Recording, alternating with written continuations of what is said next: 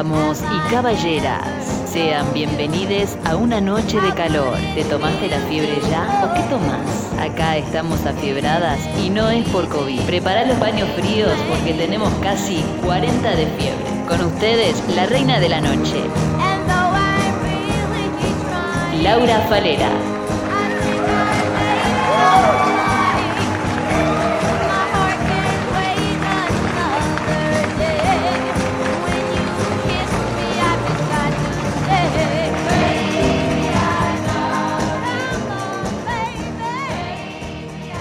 Muy importante este, seguir develando lo que significa la música.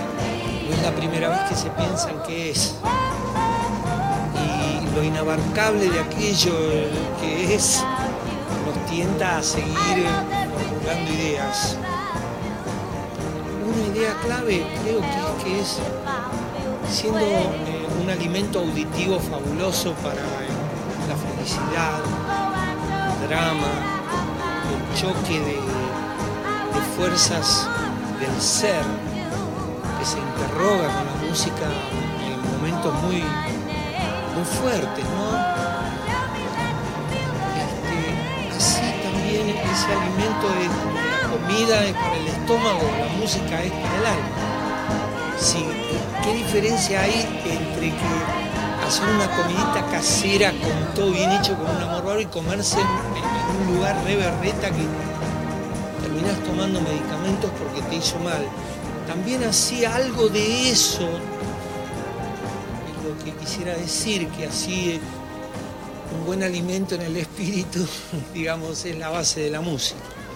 ¿No es cierto? Entonces se supone que es para el crecimiento, que es para soñar, que es para la felicidad, para no atarse, entonces este, vuela por encima de todas nuestras manías, malas y buenas costumbres musicales y de las otras. Así que, bueno, que siempre represente el brío, el swing, la polenta, ¿no? De todos nosotros y que contagie ese, ese amor y esa fidelidad a la creatividad total siempre, sin concesiones. Vamos con la música. Buenas noches, ¿cómo están amigues? Buenas noches, ¿cómo están? Escuchábamos a Flaco Pineta haciendo una pequeña, eh, ¿cómo decirlo? Observación acerca de qué es la música, qué es el día que nos compete, ese, perdón, el tema que nos compete en la fiebre de, de sábado de la noche.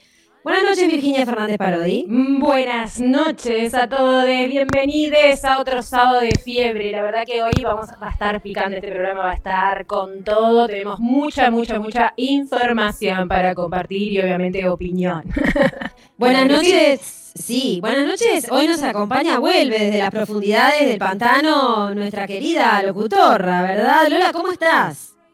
Hola, ¿cómo andan? Hermosas. ¿Cómo estás? Y estoy un poco. Mira, estoy, ¿tenés un tiempito? Tengo un tiempito, dame, te, doy, te doy cinco, dale. Estoy bastante caliente porque la camarita que compré en. No voy a mencionarlo. Bueno. No sé si mencionar, empieza con C y queda en Ejido, en la calle Ejido y la avenida 18 de Julio. Perfecto, ¿qué pasó? No, no, no, no, no, no. no no está funcionando, parece que no queda la puta configuración, yo no sé si fue que el gato me lameó. Aquella vez, ¿te acordás? Hice un accidente. Tuve un accidente. en vivo y en directo. Yo no sé si la vez pasada que estuve afilando los cuchillos, se me fileteó alguno, algún cable. este, no sé qué pasó ahí. Algo hice. No digamos nada, o, no vas a poder cambiar. Totalmente, no. Yo que vos agarro y voy y le digo a, la, persona esta que te vendió la cámara, le digo, mira, yo no, estoy pudiendo con esto, dame otra solución. No sé, algo así. Pagué en dólares, más pagué en dólares. en dólares. No, no da, no da. no, terminé de pagar todavía, de hecho. Me, me, lo cotizaron en dólares, pero no, no terminé de pagar y no funciona. O sea, algo tendré que hacer. Si alguien sabe, por favor escriban al 091-227-222 y mandando mensajitos también para Radio Bárbara. Perfecto, buenas noches Matías Cabelli desde las operaciones de todo este programa. Eh, nos acompaña también Irene, nuestra querida productora. Bueno, buenas noches a todos. Hola Mati. Buenas noches a toda la gente que nos está mirando desde Twitch y buenas noches a todas aquellas personas que nos están escuchando desde bárbara.uy. Hoy tenemos una nueva, fiebre, una nueva fiebre de sábado a la noche. Yo tengo que decir que estoy con todo lo que es efecto secundario de Sinovac, que es moco eh, sin corona, pero no con abundancia. Así que. Sacando todo para afuera. Sacando absolutamente todo para afuera y. Bueno, como conectando con esta oscuridad, ¿no? Con esta gravedad, esta voz más grave que estoy teniendo en el día de hoy, producto de todo lo que es la droga medicamentosa del capitalismo. Eh, así que tranqui. Eh, así que tranqui. Está bien, eh, o sea, quiere decir que está funcionando, que la vacuna está funcionando. Está funcionando. No sabemos bien que para qué está funcionando, pero que está funcionando, está funcionando. Tenés el virus adentro.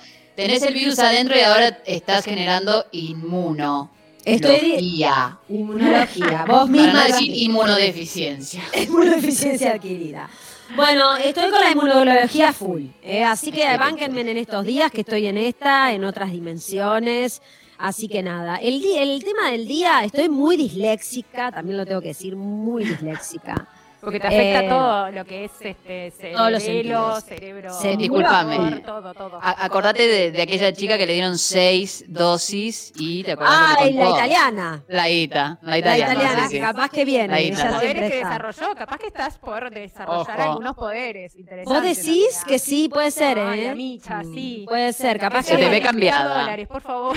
Se me ve más blanca, ¿no? Yo me veo más blanca. Yo me veo mucho Estás más un poco como, como tirando a un transparente, claro. Sí, algo está pasando. Totalmente. Pero tus dientes impecables siempre. Y dientes impecables como Chandler en el reencuentro de No tanto. vamos a hablar de eso. No llega, no llega al blanco Chandler.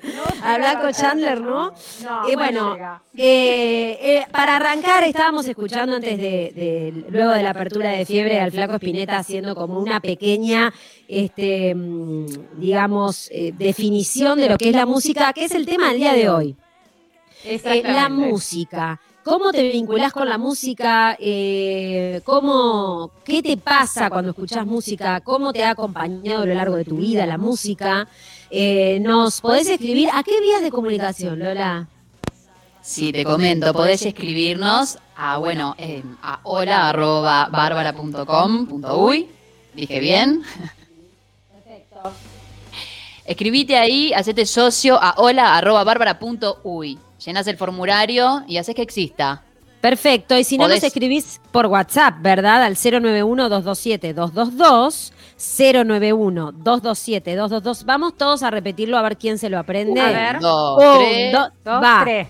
0, 9, 1, 2, 2, 7, dos, dos, dos, dos, dos. dos. A ese número fácil. es muy fácil, 091-227-222. También, fiebre al final, dice hermano mayor, uy, en, en, en, Twitch. Se va sumando las personas en Twitch, esto es bárbaro, es una nueva herramienta de comunicación que estamos, pero felices de formar parte. Yo me siento un poco más joven en Twitch, como que me da vida Twitch. Me, ¿Te da, vida? ¿En qué sentido te da vida? Porque y porque está la gente joven ahí, y una que ya está en la mitad de la vida, vos decís, estoy en Twitch, quiere decir que estoy, soy joven. Algo joven estoy. Algo, joven, estoy. Por lo menos en esa. Todavía joven en ese aspecto, en ese aspecto. Hay que meterse ahí a territorios y a, lugares donde habitan los jóvenes. Donde está la gente joven. Así que bueno, nada, eh, nos escriben al 091-227-222 y nos cuentan cómo se vinculan con la música. Nos piden eh, temitas, nos piden, temitas, por favor. Totalmente. Y bueno, este, sí. No, quería recordar las redes, no sé si... Eh, dale, dale, dale. Estamos, seguimos en todas las redes, bárbara.uy. Instagram, Twitter, Facebook y ahora Twitch. Hermoso. que te sale el inglés, ¿eh? Te sale precioso el inglés. Ah, sí, sí, te sale muy bien. de hecho, te voy a decir una cosa. Te potencia muchísimo no mirarte, eh, no, no, que vos no estés, que estés como una voz ah. del más allá y no verte. Ah, porque como que te potencia, te hace como más... no cambies la cámara, cambiala por otra cosa. Cambiala por un micrófono. si hay algo. por una radio. Porque hay que volver a la radio. Hay que volver a la radio. Y para eso tenés que entrar a bárbara.uy y hacerte socia de la comunidad, poner lo que puedas, como puedas. Ahora que cobraste subsidio de artista, dale. Una ayudita. Una ayudita. socia. Largalo, largalo. Larga la guita, larga la guita y volvé a la radio. bueno, tema del día. Toda esa guita que el Estado te dio por ser música. Toda la plata, los millones. Bueno, pero igual un saludo a todos los colegas artistas que la verdad que es una es muy poca plata, pero te salva un poco la cabeza para muchas personas que están pasándola muy mal. Así que un abrazo para todos aquellos colegas que han podido cobrar el subsidio que salió finalmente este lunes, este viernes. Bien. ¿Viste? Lo sacaron para mí tipo rapidísimo, cosa de que al menos el fin de semana puedas comer algo, ¿viste? Dale, sacalo el viernes, sacalo el viernes. me encontré a gente en el, supermercado. Ahí está, gente comiendo, comprando pasta de diente. Shampoo. Claro, eh, jabón. Jabón, esas cosas. Totalmente. Este martes hubo una, una marcha, de eso vamos a estar hablando también hoy, bastante histórica para lo que es la historia de las organizaciones musicales y los músiques en Uruguay. Así que bueno, eh, podés este, conectarte con nosotros al 091-227-222 o enviarnos desde Twitch cómo te vinculás con la música. Bueno, toda la gente llegó con lo de la blanqueada, toda la semana esperando esto. Por favor, desde qué mundo salen. Y nosotras somos, eh, somos gente de otro planeta, chiquis. Ah. Eh, por eso acá tenemos la nave, acá. Totalmente, tenemos la nave nodriza, lo de, lo de Vicky. Bueno, acá se pueden pedir temas, sí se puede pedir temas. Este, cracks, las rebanco. Bueno, Colo está con todo, manda un pulpo. Bueno, esto se está poniendo hermoso. Eh, así que bienvenides y bienvenidos y bienvenidis y bienvenodis a esta fiebre de sábado a la noche. Eh, así que vamos con un temilla musical y volvemos con toda la agenda con toda la agenda de Uy, esta tenemos cosas para contar. Ahí está, vamos con un temita, Mati, ¿te parece? Y volvemos con toda la agenda de la semana.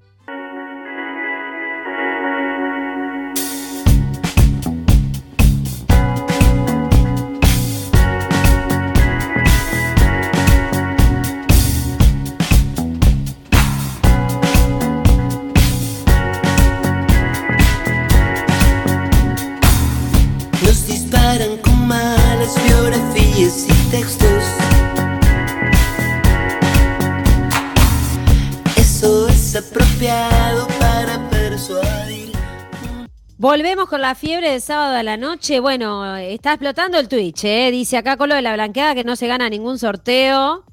Eh, oh. de todos los sorteos. Hicimos uno, hicieron otro, La Isla Desierta, de un libro que también se lo ah. ganaron. Bueno, Colo, vamos, que tranqui que sale, Colo. Claro, seguí participando, Colo, en algún momento. Además, por, por, por, por la, cantidad de buena onda que nos tirás, puede ser que, te, que tengas eh, prioridad, porque sabemos también que este programa hay corrupción, hay... Todo. Nada, está muy alineado con el gobierno. Que, Así que un esfuercito, Colo, un esfuercito y, y Capaz que, que te lo ganás solamente por el simple hecho de ser la persona que más comenta en Twitch. ¿Por qué no? Exacto. Bueno, eh, qué bella. Bellísima. 091-227-222, ¿verdad? Nos envían sus mensajes de cómo te vinculás con la música, que es el tema del día de hoy. Pero antes de ello, vamos a comentar qué ha pasado esta semana. Una semana en donde tuvimos, eh, no se olviden que la semana pasada arrancamos este programa con la triste noticia de que había este, fallecido nuestro ministro del Interior. Bueno. no se sabe muy bien cómo fue. Que no se sabe muy bien cómo fue. ahora, ahora vamos a comentar eso, ¿eh? Parece que está todo como muy. Arranquemos por eso, que me parece que es lo mejor. Un poco turbio, ¿no? la verdad, está todo Contanos. muy turbio. Parece que estaba en la casa de una amiga. Estaba en la casa. de la amante. De la amante. Una amante bandida. Yo no quería saber tanto. 30 años. Yo no quería saber tanto. La una micha, este, la rañada tenía michas y todo, no sé cuándo sucedió eso, pero parecer que ¿Cómo cuándo? Siempre. ¿Cuándo eh, sucedió que tuviera una micha? No, una micha de, de, de, como lo dice acá Yo no quería saber en tanto. el artículo de la diaria, que es esta amiga, la doctora María Cristina Cedrés, que dio testimonio a la diaria de los últimos momentos del ministro, ¿no? Del Interior. Dice, me dijo, me siento mal, y me dio su teléfono para que llamara al chiquilín que le manejaba el auto. Claro. Por no decir chofer. Por no decir chofer. Eh, En realidad, eh, en realidad, esa es muy interesante la nota del periodista que le ha hecho esta nota a esta señora. la verdad, viste que es medio policíaco todo. Es policíaco todo. Es policía. Me encanta. Esta Por fin pregunta- se puso bueno esto, porque la verdad es un aburrimiento. Pues que en paz descanse, que no lo suelten. Pero quiero decir. eh, anda mandando órdenes igual desde allá. anda mandando órdenes. no aflojen, las no malas lenguas dicen. Las malas lenguas dicen, y digamos todo, porque ya está. Las malas lenguas dicen este, que, bueno, estaba eh, con su. Las malas lenguas que son parte de la gente del propio partido, porque las malas lenguas Claro están que sí. Eh, eh, dicen básicamente que él estaba con su amante de 32 años más específicamente, en un apartamento en Positos. En la calle Yauri. eh, en la casa Exacto. Yauri, manteniendo relaciones sexuales y que el infarto que le ha dado ha sido. Producto de la ingesta Consumo de Viagra. A ver. de la pastillita azul. Sí, Eh, eso es, eh, el, el- digamos, eso es lo lo que que, va se comenta. lo que se comenta, en la, lo que en la villa se comenta. Lo que en la villa se comenta. Lo que en la villa se comenta. Y que además, o sea, hay audios que están circulando. Hay unos audios que son... toda. Y que es verosímil, ¿verdad? Es verosímil. Acá Pero dice... sí, Y acá salió, salió María Cristina Cedrés, que parece, salió de alguna galera. Que la sacó, el Este, partido, le habrá dicho María Cristina, salía a partido- hablar porque la verdad que guapo será. El, el Partido Nacional cagada. sacó a Cristina, a Cristina, María Cristina Cedrés de una galera y dijo, vos vení, decís que sos la micha y que él venía a charlar seguido contigo a, a este apartamento que vos A este tenés". apartamento que ella había adquirido no se sabe bien cómo porque es toda una cosa confusa. Y que Eh, aparte dos casas, María Cristina, una entre Qué bien que te en. Qué bien te está- ¿A qué te dedicás, María Cristina? Totalmente. Eh, Y es doctora, y es doctora. es Y doctora. aparte, esta entrevista que es que, que el periodista está como en modo poli, En, mo- en modo CSI Miami, no, la ley y el orden. En modo la, ley, y el ley y el orden. orden, Esto es una este, referencia pregunta- muy, muy generacional. Qué Vayan a googlear. De pregunta y respuesta, la arañaga estaba con usted cuando falleció.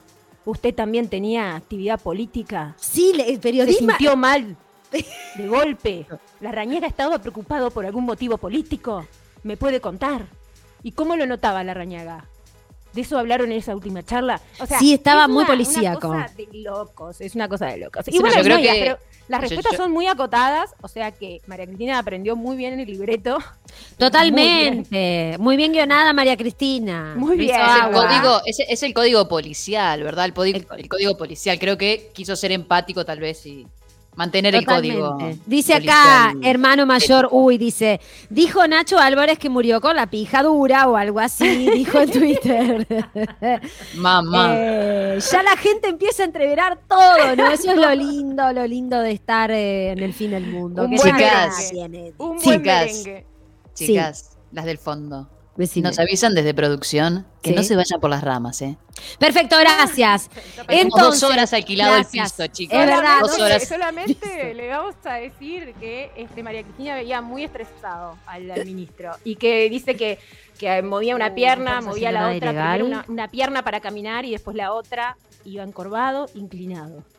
¿Cómo, Sí, cómo claro. camina una persona Ah. si no mueve una pierna y después la otra? No lo sé. Pero No María sé, Cristina le- Uy, no estamos haciendo nada ilegal. Bien.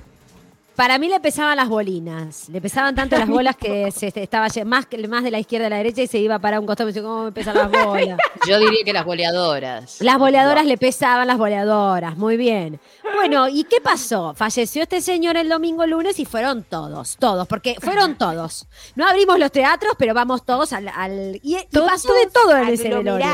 todos aglomerados. Todos aglomerados, gente dándose abrazos, gente sin tapaboca. Bueno, aprovecharon para sacar los trajes, unos vestuarios impresionantes. Una señora se cayó de una escalera, una diputada. Y, bueno, pasó de todo en ese velorio.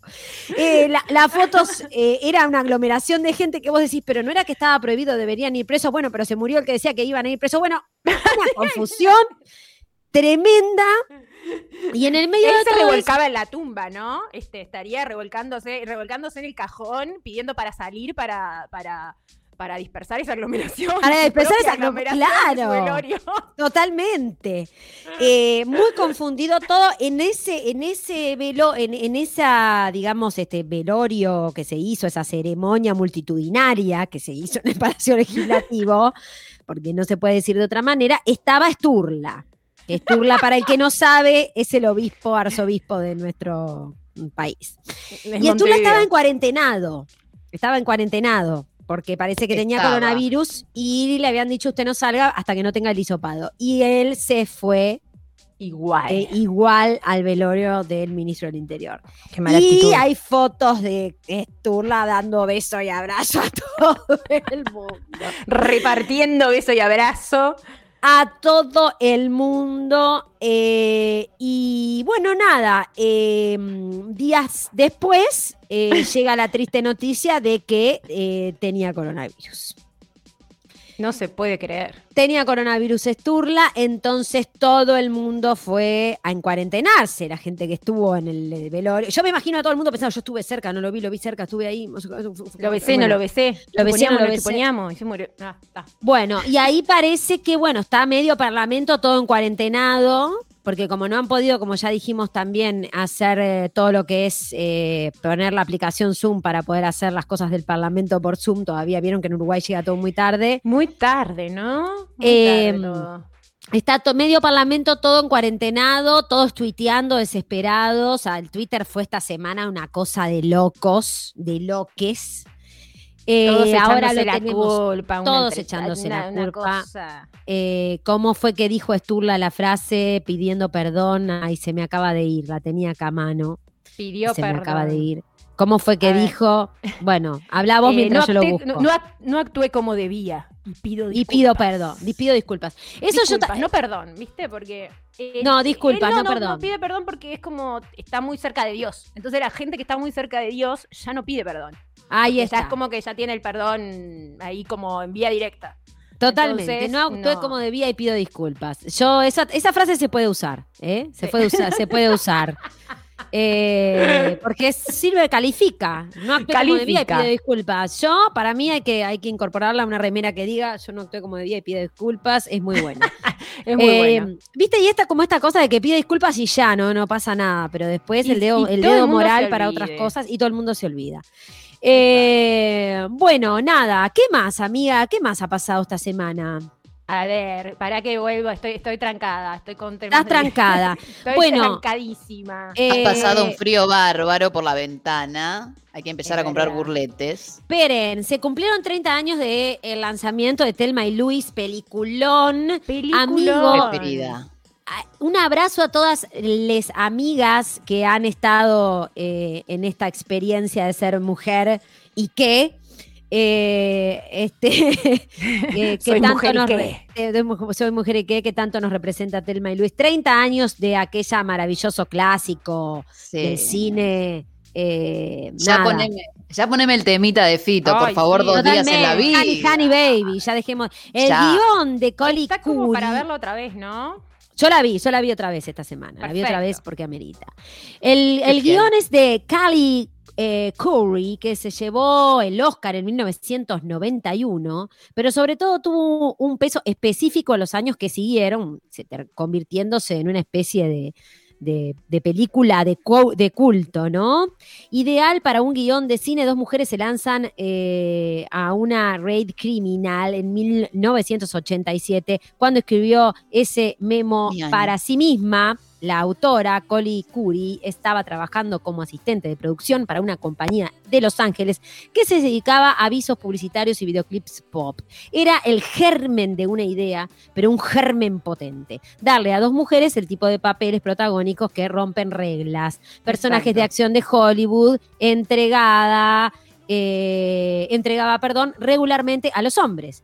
Ellas están dejando atrás sus pueblos, las dos abandonan sus trabajos y sus familias. Recordémosle para quien no vio Telma y Luis, que, quien no vio Telma y Luis, la verdad, que, corte acá y que se la vaya a ver.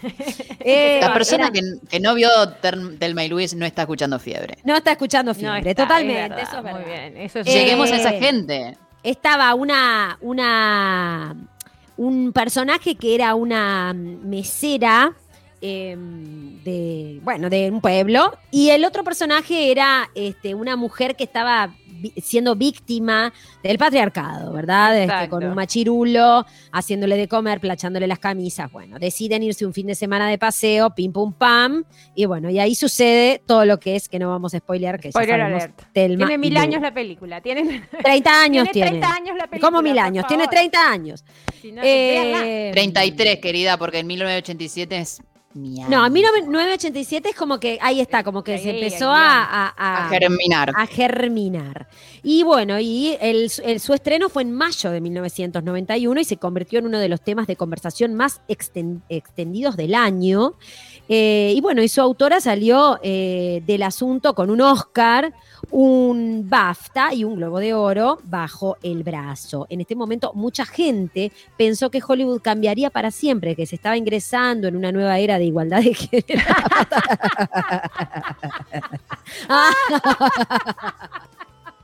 Mira cómo me río.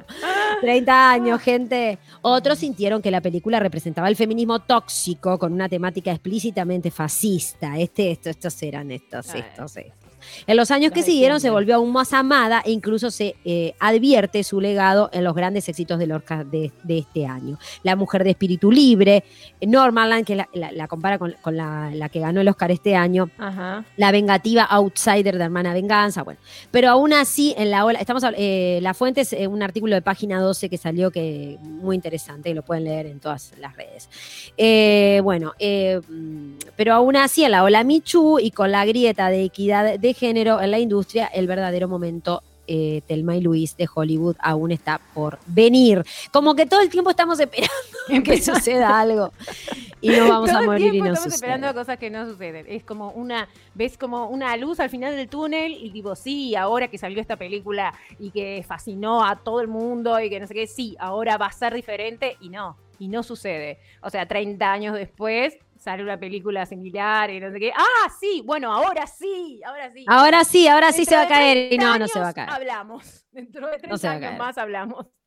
Bueno, ahí eh, podemos, podemos confiar en la posmodernidad, ¿no? Que siempre llega con lo que se vivió en la posmodernidad, digamos. Sí, claro, como que siempre estamos. Qué, intelectual, qué imponente. Se ve que la profundidad. En el pantano hay mucho libro, ¿no? Hay mucha cosa por acá, estoy rodeada. No, no. Uh, ¿cómo estás como loque? Mucho libro en el eh, pantano. Sí, sí, el escorpión se me mete. Dice, queremos la versión, dicen acá en Twitch, de Telma y Luis con Daisy Tourney y María Julia Muñoz. Eh, mira si va a cambiar la industria del cine, dice acá Barbie de Pisces. Barbie de Pisces, Barbie de Pisces. Me encanta que haya un Barbie de Pisces. Me encanta. Eh, ay, ahora me anda el Twitch, dice acá Magdalena, gente que se va sumando a esta plataforma. Acá estoy al firme con pija de Nacho Álvarez, saludos. Eh, el Arachán, un beso enorme. Bueno, acá la gente de Twitch, 16 personas que están en una hermosa. Hermosa. Eh, que nos manden, que compartan. Ya son multitud qué están comiendo, qué están haciendo y qué música están escuchando, que nos manden. Totalmente. Y una de las cosas que le decimos a la gente en este fin del mundo es que se monten para ver este programa, que se armen su trago, que se pinten, que se pongan las pintas, como hacemos nosotros, que nos sacamos el, jogging y nos ponemos las pinturitas y nos sacamos las cositas de salir. me puse esta vincha amarilla. Vos estás amarilla, le contamos a la gente. Sí, preciosa. Este, y me la puse, te cuento algo, les cuento algo, me la puse un poco para disimular porque me rapé de más las patillas. Ay, te eh, Quise poner cuatro. ¿Te las rapaste vos misma? me las raspé yo misma y oh. quise. Eh, me pasé. Puse dos en vez de poner cuatro. Quedaste pelada. Y quedaste pelada. ¿Estás extrañando la pelada? ¿Estás extrañando la pelada? Parece que sí, que estoy extrañando la pelada. ¿Viste? Eso. Bueno, yo me puse bordó, me puse todo un, un, eh, busito que me suave. Sí, este busito es maravilloso, comprado, no me acuerdo ahora cómo se llama, por supuesto, de segunda mano, eh, en Tristán Arbaja, en una tienda preciosa que no me acuerdo ahora el nombre, que tiene esta capucha. No te puedo creer que tenga capucha. Miren esto, tiene capucha. todo lo que es, me lo ha regalado Lambet, un beso grande que me está, me está, bueno. Y miren esto lo que es maravilloso. Fui al, lugar, me lo probé y digo, pero esto me queda bárbaro. 470 pesos, compren ropa usada, gente no joda. No, perdóname que te diga, perdóname que te diga, no sé si es el buzo o la percha. Ah. ¡Ay! Pero calentando la noche de la profundidad, me gusta. Hay que estar calentita con el frío que hace. Qué linda, qué lindo. Bueno, ¿qué más? Bueno, en fin. El pantano no nos vayamos por las. No, quería preguntar si sos de si son de culo frío y manos frías, orejas frías. ¿Qué tienen frío? Yo soy toda caliente. Yo soy toda manos. Yo soy toda caliente. A mí la gente, las, todo caliente, todo caliente. Yo tengo el cuerpo hirviendo. Por, eso sufro y porque soy mm, tierra, soy una cosa de tierra. Entonces, vos vivís en el núcleo de la Tierra, entonces sos el núcleo de la Tierra. Estoy en el centro de la Tierra con el enano chupa tierra. En el medio estamos los dos. Qué bien, a mí se me enfría la nariz, empiezan los fríos, eh, o sea, se me enfría la nariz y no se me calienta más hasta la primavera. Mirá, qué lo mismo, sí, lo mismo me pasa Yo soy de pulpa. nalgas. Mira, yo soy de pulpas calientes. A mí me oh. vienen a buscar por la pulpa caliente, es lo que tengo. Qué bien, entonces a dormir con falero. Este. A dormir, claro, me pones las piernas entre las pulpas, mi madre es igual, un besito si está escuchando. Eh, la gente hace colas en, colas en casa para, para, que, para ponernos las partes entre las pulpas. Bueno, ¿qué más? Vamos rápido porque si no, se enoja. Yo estoy impactada con, eh, con esta cuestión de mamá estoy enojada y te empujé sin querer te discutimos, te caíste sin querer. Esta semana muchísimo. Esta semana es muchísimo. Después me puse nerviosa, mamá, no supe qué hacer con vos y te, y te corté en pedazos. En la terraza, te prendí fuego. Te corté en pedazos y te prendí fuego. Mamá. Te corté en pedazos, te prendí fuego y. Este, por unas propiedades, por plata. Pero gracias por darme la vida, mamá. Pero gracias por darme la vida, mamá. Gracias, por todo. mamá.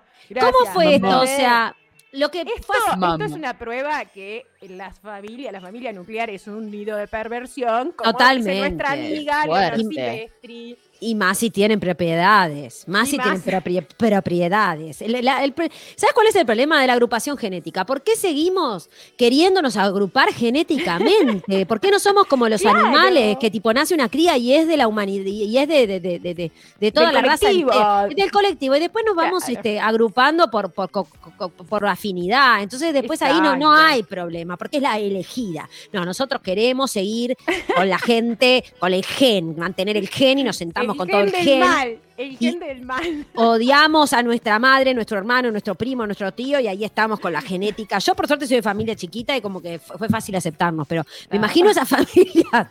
De, mucha gente, viste, con propiedad. El problema es cuando hay propiedades, cuando hay riqueza. Si no hay riqueza, somos todos felices comiendo un asado mm, o un, guiso. Pero cuando hay propiedades, es el problema. Y fue el problema de, esta chica, ¿verdad? Que supuestamente la madre llegó a la casa y las cámaras de seguridad como que no nunca, más la vieron salir a la mujer. Nunca más salió, nunca más salió. Una amiga, pero una micha preocupada, vieron, vieron cómo las amigas las amigas son lo más importante.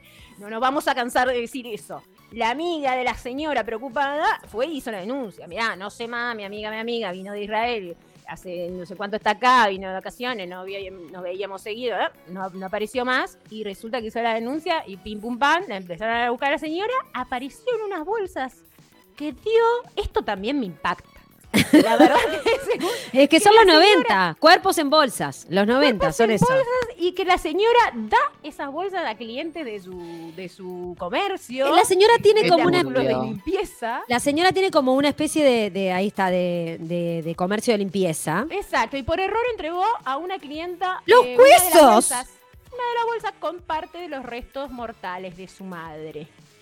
Ahora, yo lo que me pregunto es lo siguiente. O sea, primero es eh, cuánto. O sea, esta señora lo que hizo fue triturar a su madre. Exacto. ¿Verdad? Y después la llevó al galpón. En el y después de Yauri y Juan María Pérez. En un che, ¿qué calle?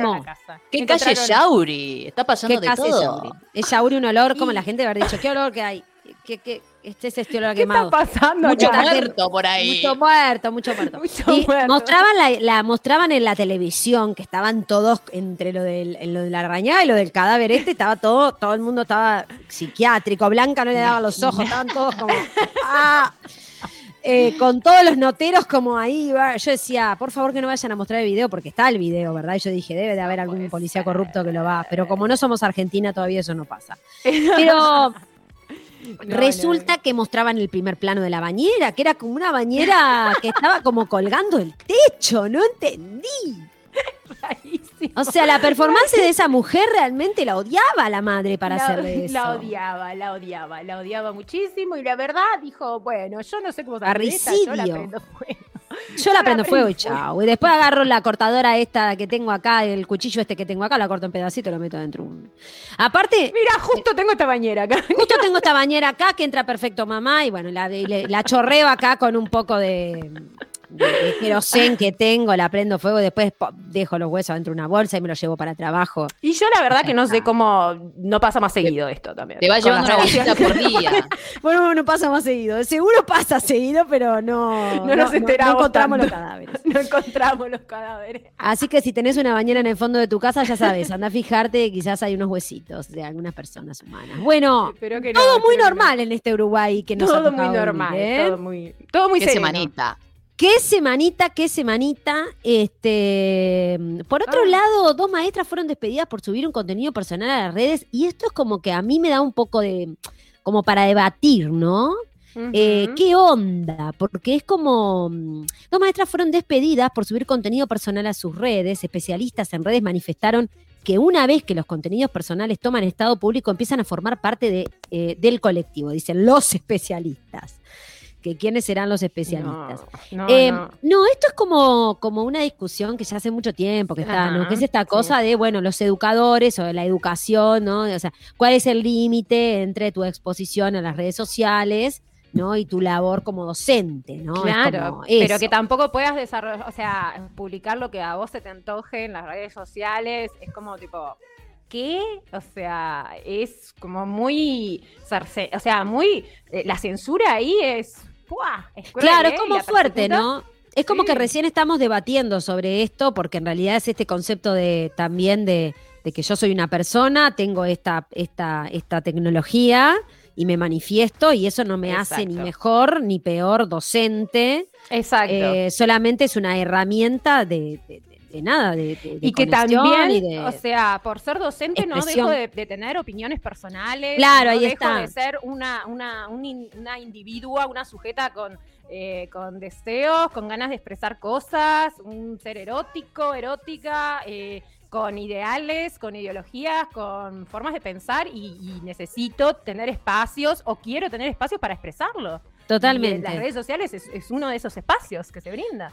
Estas maestras eran de colegios privados, uno en Punta Carreta y otro ubicado en Carrasco, y fueron despedidas porque, bueno, eh, una de ellas compartió varios videos en su cuenta de TikTok y los mismos eh, se hicieron, eh, los videos se hicieron virales por entre los alumnos, quienes este, al empezar el Zoom de las clases comenzaron a hacer bromas de este tipo con el contenido que había en esos videos.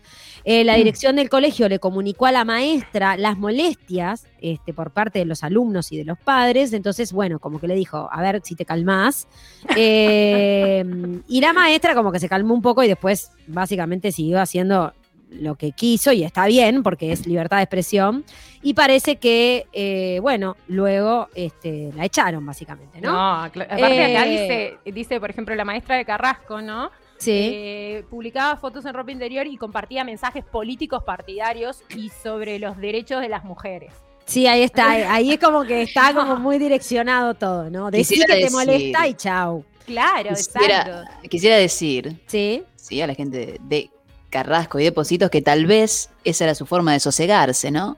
claro claro por ejemplo Tal vez era su forma de sosegarse, sacándose fotos por netas o como quieran.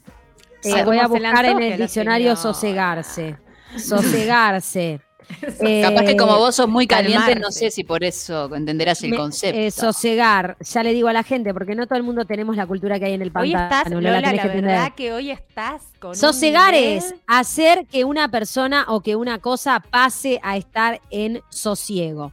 Vamos a googlear sosiego. no me dejes pegada, toda mirá la si usé mal el Estado concepto. de tranquilidad o calma en algo o alguien. Ah, ahora entiendo, ahora por entiendo. ahí, por ahí. Otra Eh, forma de decirlo mal y pronto sería mm, poner los huevos en remojo. Poner los huevos en remojo, muy bien. El psicólogo Después de hervirlos, sobre todo. El psicólogo especialista en redes Roberto Balaguer expresó que las redes sociales son e- espacios públicos y lo que uno comenta o dice forma parte de la identidad personal de uno. Ay, pero qué bra- bravo este psicólogo. no, no quiero desmerecer, pero quiero decir, ya lo sabemos. Y agregó que esto forma parte del currículum abierto. Esta cosa que empieza a pasar ahora es que, tipo, em, eh, eh, como es, este, engancho un laburo y enseguida me van a ver mis redes sociales a ver qué onda. O sea, es vigilar y castigar. No, no enganchás el laburo. O sea, vas a la entrevista de laburo y te chequean todas tus redes te sociales. Te las redes, sí. Antes de contratarte. Tremendo. Y hay mucha gente que ha perdido sus trabajos, como le pasó a ellas, pero en otros ámbitos. Y hay mucha gente que está este, mm, eh, eh, quizás este, coartando su libertad de expresión para no perder su trabajo, ¿no? Sí. Entonces, como que en realidad es, es, una discusión que creo que se va a ir instalando y que nos va a ir a hacer muy de a poco olvidarnos de, de compartir nuestra intimidad en las redes sociales muy de a poco e irnos, como ya lo dice por el Preciado, que es la verdadera revolución. Pero bueno, eh, nada, para pensar, para cuestionarnos, para empezar a, poner estos temas sobre la mesa y qué pasa también con, nuestra libertad de expresión, con nuestro concepto de intimidad también, de extimidad también, ¿no? Como que se puede abordar desde diferentes lugares y con lo peligroso que es estar censurando así a las personas este, porque da, es un modo de censura, ¿no? Este, es como, es como, creo que las redes sociales es como que se meta eh, tu jefe en una reunión personal de tu casa y que escuche lo que vos le comentás a tus amigos de, lo que pensás en el del mundo, básicamente, ¿no? Exacto, exactamente, Está mal que yo piense distinto a vos, o sea, está mal. O que, piense esto. O que, piense esto, claro. es, es, muy eh, fuerte, es muy fuerte. Acá dicen, nos mandan un mensaje esta semana, una referente de SINTEP, Sindicato de Docentes de Educación Privada, remarcó que hacen eso porque son mujeres, que si eran varones en, en Zunga, levantando pesas, no le hacían nada. Totalmente. Eh, ya sabemos, miren lo que pasa con Telma y Luis. Pasan 30 años y creímos que el cine iba a evolucionar y no evolucionó. no creamos que algo más evolucionar. Tal cual. Este, ya sabemos, o sea, eh, que siempre si son cuerpos eh, feminizados este, van a ser mucho más este, castigados. Castigados y disciplinados. Que cualquier otra cosa, ¿no? pero bueno, nada, este, para, para poner un poco sobre la mesa, para ir cerrando antes del spoiler alert de Friends. Ah, ya avisamos, así que. Ya avisamos. Acá vamos a cerrar este, este bloque con spoiler alert de Friend, del reencuentro de Friend. Pero nada, Ciner O'Connor, ¿se acuerdan de Ciner O'Connor? Una gran, una gran, gran, gran artista eh, que en los 90 se hizo muy conocida por aquella intervención en Saturday Night Live, en donde quema la foto del Papa y bueno, y se la demonizó, eh, este, y después se quemaban sus discos, o sea. Se quemaban sus discos, este, la gente no aplaudía en sus shows, tuvo que dejar el mundo de, digamos, no dejar, pero sí como abandonar, entre comillas, la idea de ser una cantante pop, una estrella pop, porque en realidad tampoco ella estaba muy de acuerdo con lo que impone ser una estrella pop, ¿no? Entonces, bueno, el New York Times sacó esta semana una entrevista en donde dice, ¿no? Cine O'Connor está sola, ¿cómo, ¿cómo, le gusta estar? Acá ya cuando con esta frase yo ya dije, levante la mano, ¿quieren? Es Cine O'Connor. Yo, yo estoy del lado Cine O'Connor de la vida. ¿Cómo me gusta estar? He sobrellevado la pandemia en un pequeño pueblo ubicado en la cima de una montaña irlandesa, viendo programas de asesinatos, comprando baratijas de jardines de hadas en líneas y mirando las noticias estadounidenses de la CNN. Eso en una tarde nublada reciente usaba la hijab azul marino sobre su cabeza afeitada y un cigarrillo permanentemente instalado en la yema de los dedos o colgando de la boca. Y cuando se inclinó sobre su iPad dentro de su invernadero de vidrio, ya me encanta a mí, la verdad que ya todo lo que veo me representa. Parecía como si estuviera abstraída herméticamente en su pequeño mundo interior. Y dice, soy afortunada porque disfruto de mi propia compañía. Y eso me pareció como muy lindo, ¿no? Fuerte, muy lindo muy lindo. Yo le diría a Cindy, nothing compares to you. Nothing compares. Nothing compares. to you, you, you. Nothing compares. Por favor, tenemos que escuchar ese tema. Nothing compares. To you. Nothing compares. Cualquier cosa. Esto es cualquier cosa. Malísimo. Malísimo, malísimo. Eh, su casa estaba decorada con colores brillantes y saturados que resaltaban contra lo monótono telón de fondo del cielo irlandés, con la cálida surrealista de un, como la cálida, ah, perdón, con la calidad, miren el temazo que estamos escuchando, ¿Qué tema? surrealista de un libro tridimensional. Bueno, rosas, bueno, como que ella vive en el medio de... de- La diosa hindú Durga. Una diosa hindú media como hindú media hada, ¿no?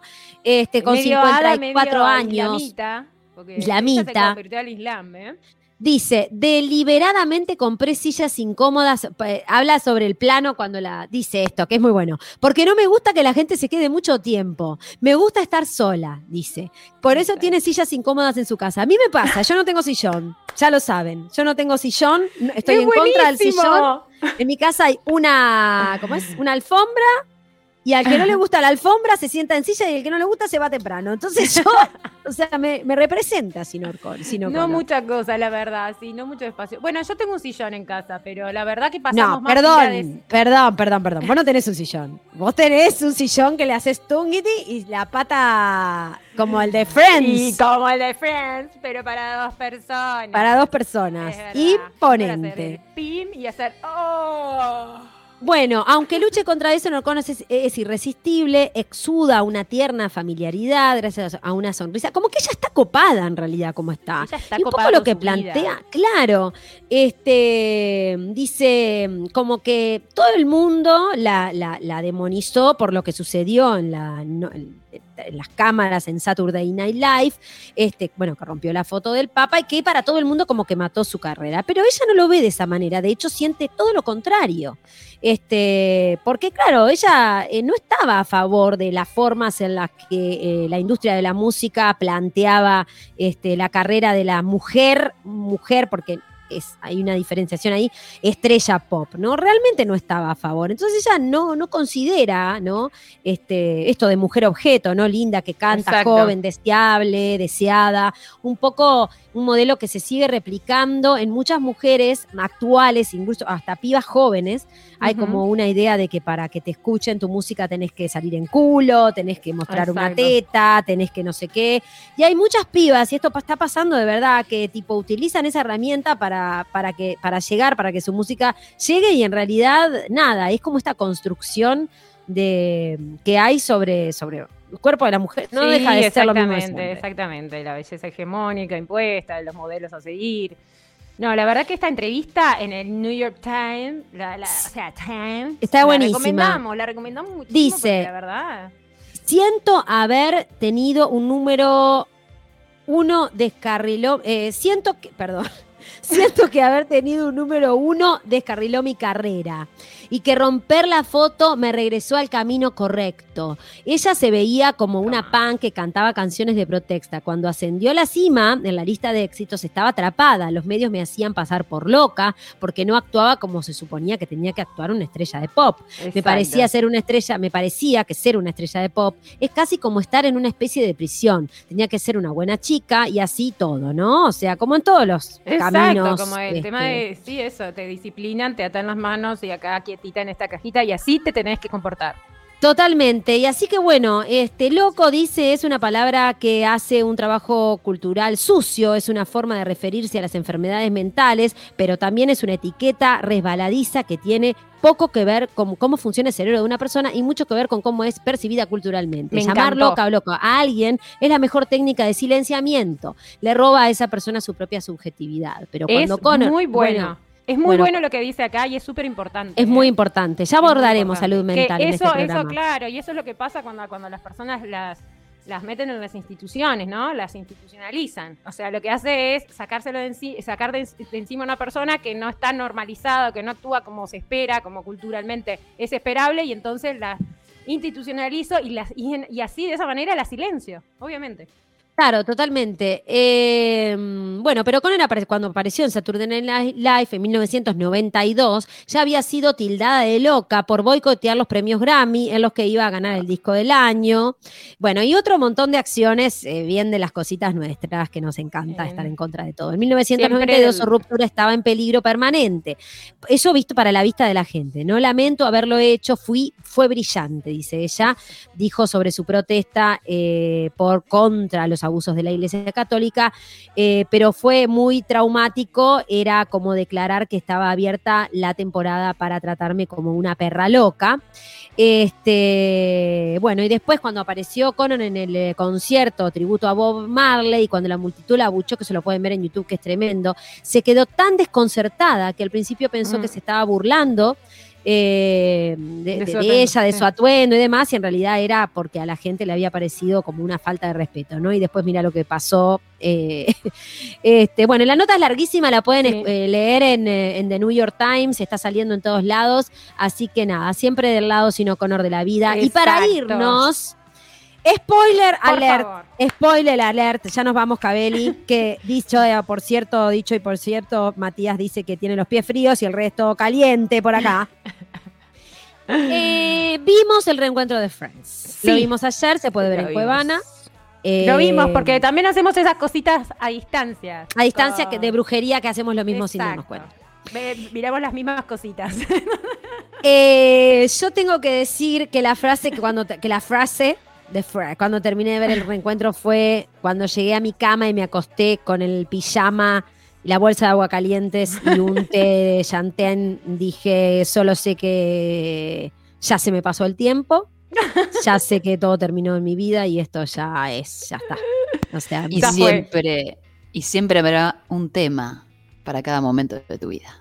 siempre habrá un tema para cada momento tema. de, Un tema mi vida. musical.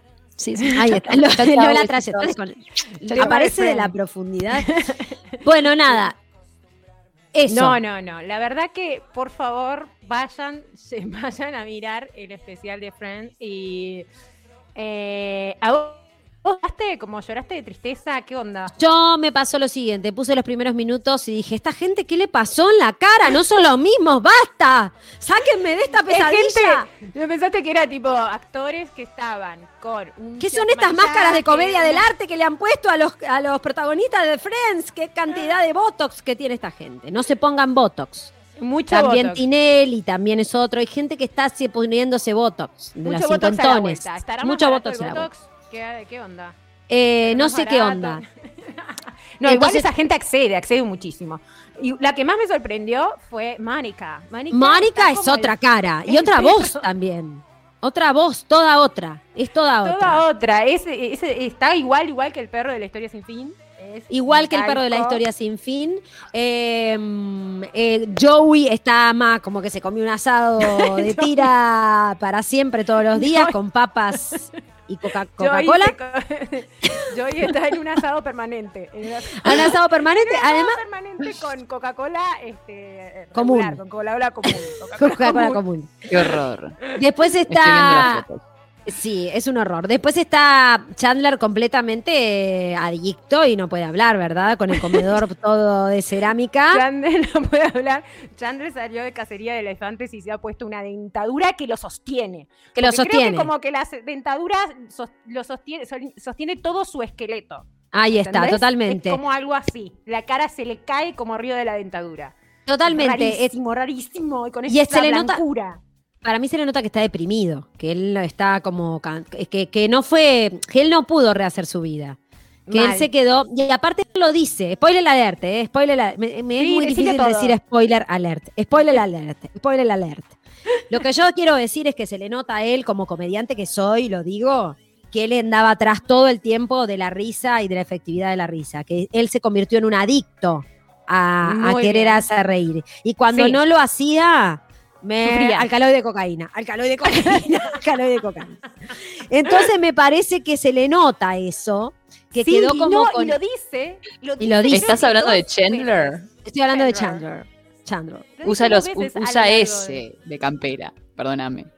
¿No? La camperita apretadita, así como tamaño Claro. ese. Para Sí, sentirse más tamaño joven. ese. Sí, y con toda la buzarda para afuera. ¿Qué, Espantoso. qué ibas a decir, Vicky? Perdón. Perdón la interrupción, discúlpenme, No que, no, que él lo dice, en, creo que en dos ocasiones a lo largo de la- del especial, dice, no, porque yo quería estar siempre, eh, era raro como decir algo y que si la gente no se reía, era como, pa, qué frustrante, yo lo veía, lo- o sea, lo Y sí, veía como eso algo es ser muy comediante. frustrante. Eso es ser Y comediante. Y cuando Joey hacía reír, por ejemplo, hay una escena muy graciosa que Joey hace reír mucho, él viene y se tira claro, porque quiere remate sobre remate. eso es, Cabelli lo sabemos bien. Ese es el vicio del comediante que todo el tiempo quiere superar al otro, la competencia de yo soy más gracioso. Es tremendo. Eso. increíble. Y bueno, ¿qué opinás de los, de, los, de los famosos? que hay en el especial. Ah, y hay un montón de famosos que no vamos a spoilear. Eh, a mí me, eh, a mí lo que no me gustó es que no esté Mike, la última pareja de, de Phoebe. Que era como. Es verdad. Mike. Que en realidad. Fantástica Phoebe, ¿eh? Hay que decirlo. Phoebe fantástica. Eh, mejor. Lo más lindo de todo, no lo vamos a decir a spoilear todo, pero lo más lindo es la historia de, Ross y Chan y, Ross y, y, Rachel. Y Rachel. Que finalmente ah. se develó la verdad. Se develó la verdad, chiquis. Se develó la verdad de, esa historia y es muy interesante eso. Yo la verdad que tengo que decir que lloré mucho de tristeza porque dije, ah. se me terminó, se me pasó la juventud, ya, ya, ya no voy a poder hacer más nada de mi vida. Lloré también, eh, me emocioné mucho. Me emocioné mucho porque yo soy como fui re fan de Friends. Hay mucha gente que no le gusta y no sé qué, no sé cuánto. Yo fui fan porque aparte me gustaban los guiones, me gustaban los chistes, me gustaba. Eh, y, me pareció, y me pareció muy buena que haya terminado cuando tenía que terminar, que también eh, un poco lo dicen ellos, ¿no? Tipo, terminó porque ya estábamos mayores y nuestras vidas.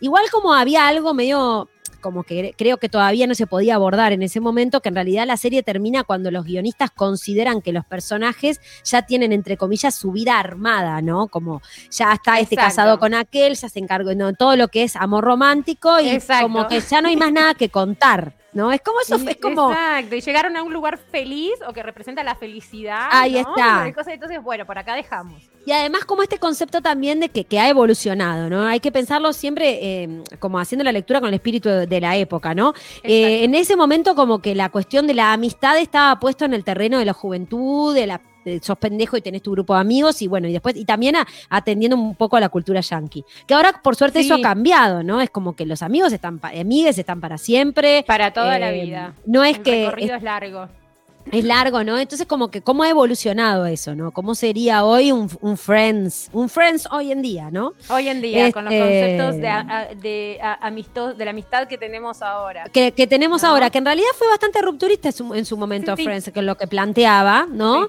Este, y incluso hasta ellos este, van como contando un poco por qué, por ejemplo, cómo va evolucionando el romance entre Chan, entre, perdón, entre, entre Ross y Rachel, y cómo evoluciona al propio romance entre Mónica y Chandler, que era simplemente unos chistecitos que habían puesto para unos guiones y de repente en el vivo. no, mirá cómo reaccionó la gente a esto cuando eh, Mónica sale de abajo de la sábana. Así, tipo, es maravilloso porque en realidad, para lo que no sabe, las sitcoms en realidad se prueban con público y luego de todo lo que queda, los guionistas eh, trabajan como si estuvieran en un laboratorio y luego em, graban el, capítulo. Se, prueban con público. Entonces, en esa prueba la gente se cagó de risa de algunas cosas y ahí es como también va marcando la línea de, narrativa de los personajes. Exacto, Pero bueno, nada, de las, lo que más me gustó de todo, y con esto vamos cerrando para así no spoilear, es, este la eh, recordarnos Smelly Cat. Smelly Cat. Que,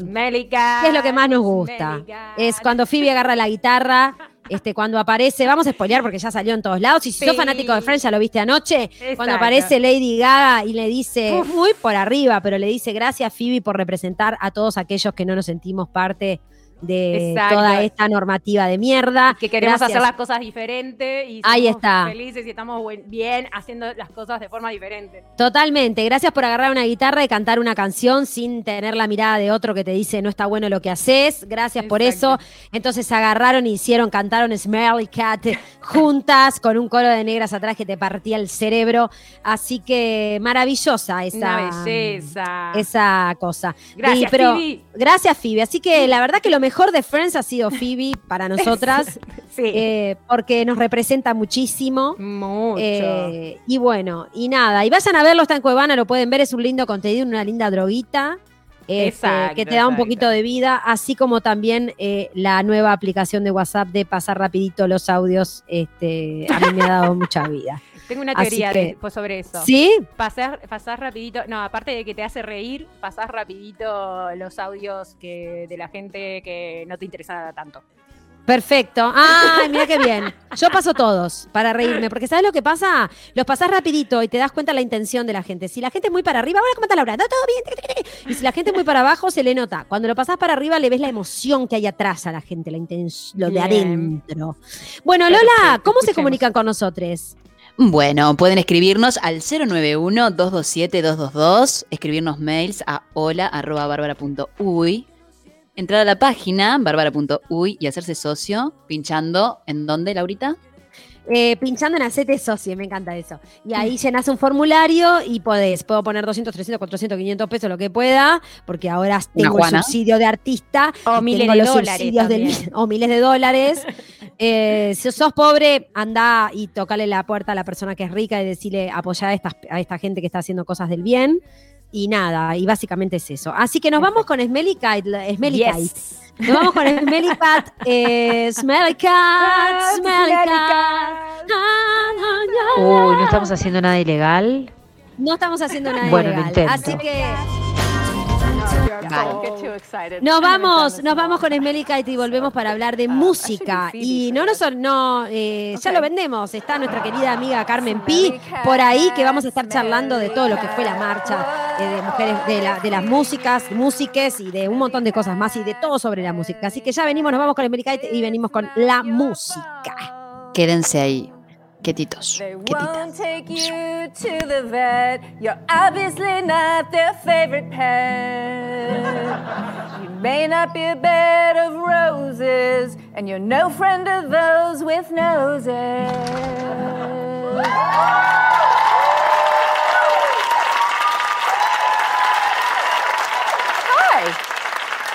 It's so weird because I was walking down the street and I just happened to uh, have my guitar. Yeah. Oh my God. You need some help? Yeah. I mean, I think so. I love Smelly Cat. It's one of my favorite songs. Oh my God. You mind if I Oh please take a Smelly Cat for a spin? Yeah, that would be great. All right. smelly cat, smelly cat, what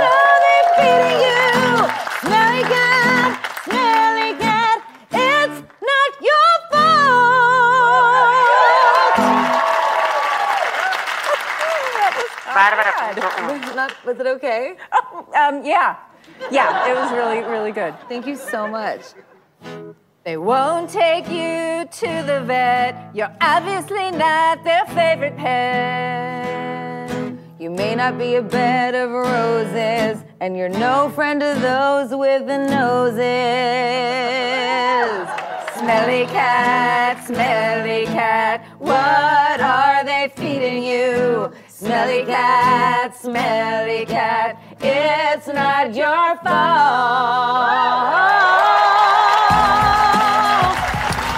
Smelly, smelly, smelly, really bad, smelly, smelly cat, it's not your fault. Smelly, smelly, smelly, really bad, smelly, smelly cat, it's not your fault. Smelly cat, smelly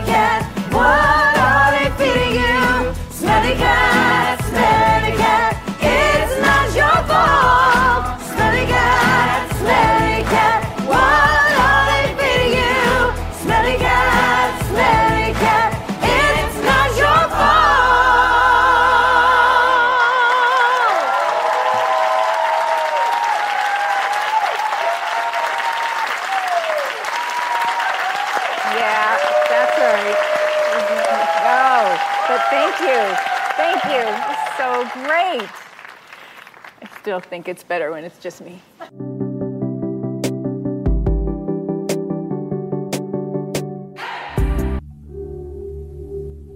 Te subimos la fiebre hasta el eje.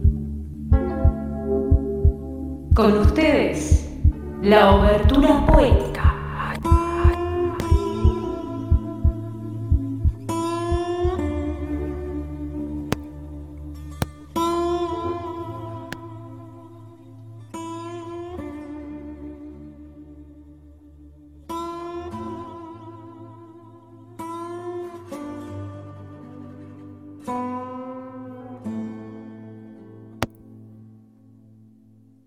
Música que me hiciste bien. Música que haces bien. Música que sos el verdadero idioma del amor. Una máquina del tiempo que nos traslada por universos conocidos o ignotos. Música que generas la tribu, virtud humana, la de unirse, guitarra, voz y fogón, golfa de las artes. Cantar a coro como el orto y reírse igual de que estallaron los vidrios, de que te mandaron a callar. Grita como al nacer, gutural y primitivo, sonido y vibración. La sinfonía del universo. ¿Vendrá todo de un sonido? ¿De un pedo sideral? ¿Quién sabe? La música bien sabe lo que hemos escuchado para llorar, no llorar, olvidar, penar, gozar, reírte, amar, bailar con vos nuestro tema. ¿Qué canción pediste en la radio? Te lo pasaron y lo grabaste en la casetera. Pausa, venía el reclame. Después, escucharlo por un Walkman a pila por el parque. Los CDs. Aún me funciona la compactera, tomá. Tuve un Dixman Sony plateado.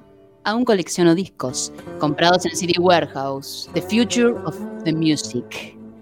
Probados antes, por si acaso no viniera con bonus track. Horas paseando por galerías musicales de allá, de acá y de acullá, y siempre con música de fondo, con música de espera. Si la conozco, la canto. Mostrame tu tecnología. Plataformas para escuchar si las hay. ¿Vos cuál usás? ¿Podríamos vivir sin música? ¿Podríamos? Ella se da para todo. Bañarse con música, cocinar con música, viajar con música, convivir con ella. La herencia musical, mi única herencia. La que nos ha tocado y condenado y salvado. La que dejaremos, qué legado. ¿Qué música nos hace? Ahí en tu playlist. Nene, nena o disidencia. Por la música han marchado. ¿Los rockeros han muerto? Tal vez estrellas deseadas llegadas a la vejez. Menos groupies, ¿verdad? Más bandas de chicas, chiques chicus en mi rocola mental. Las busco y llegan y son muchas. Muchachos, gracias igual. La música es una desgenerada. Se abre. Pido a la música nos salve, oh salve de un apocalipsis más aquí en el planeta Tierra, aquí y con fiebre.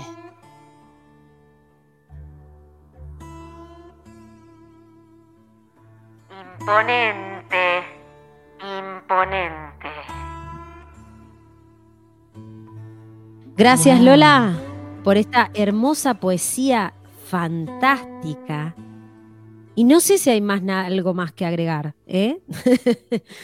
Imponente. Muchísimo, Me encantó, me encantó. Lo dijo Hermoso. todo. Todo en un poema. Eh, la música, ¿no? Eh, ¿Qué pasa? ¿Qué pasa que no hay música? Music for the Eh, people. somos criaturas musicales de forma innata desde lo más profundo de nuestra naturaleza, dice Stephen Colch, que es un neurocientífico. Eh, que bueno, Mm, que Nuestro que habla corazón mar- marca el ritmo, ¿no? Nuestro corazón marca el ritmo, la respiración de nuestra madre marca la forma en la que eh, hablamos, cantamos, respiramos. Wow. Eh, ¿Qué pasa ahora que no, no tenemos música? Eh, ¿Cómo nos vinculamos con la música? ¿No? Che, te veía en unos videos ahí con gente muy famosa, Micha.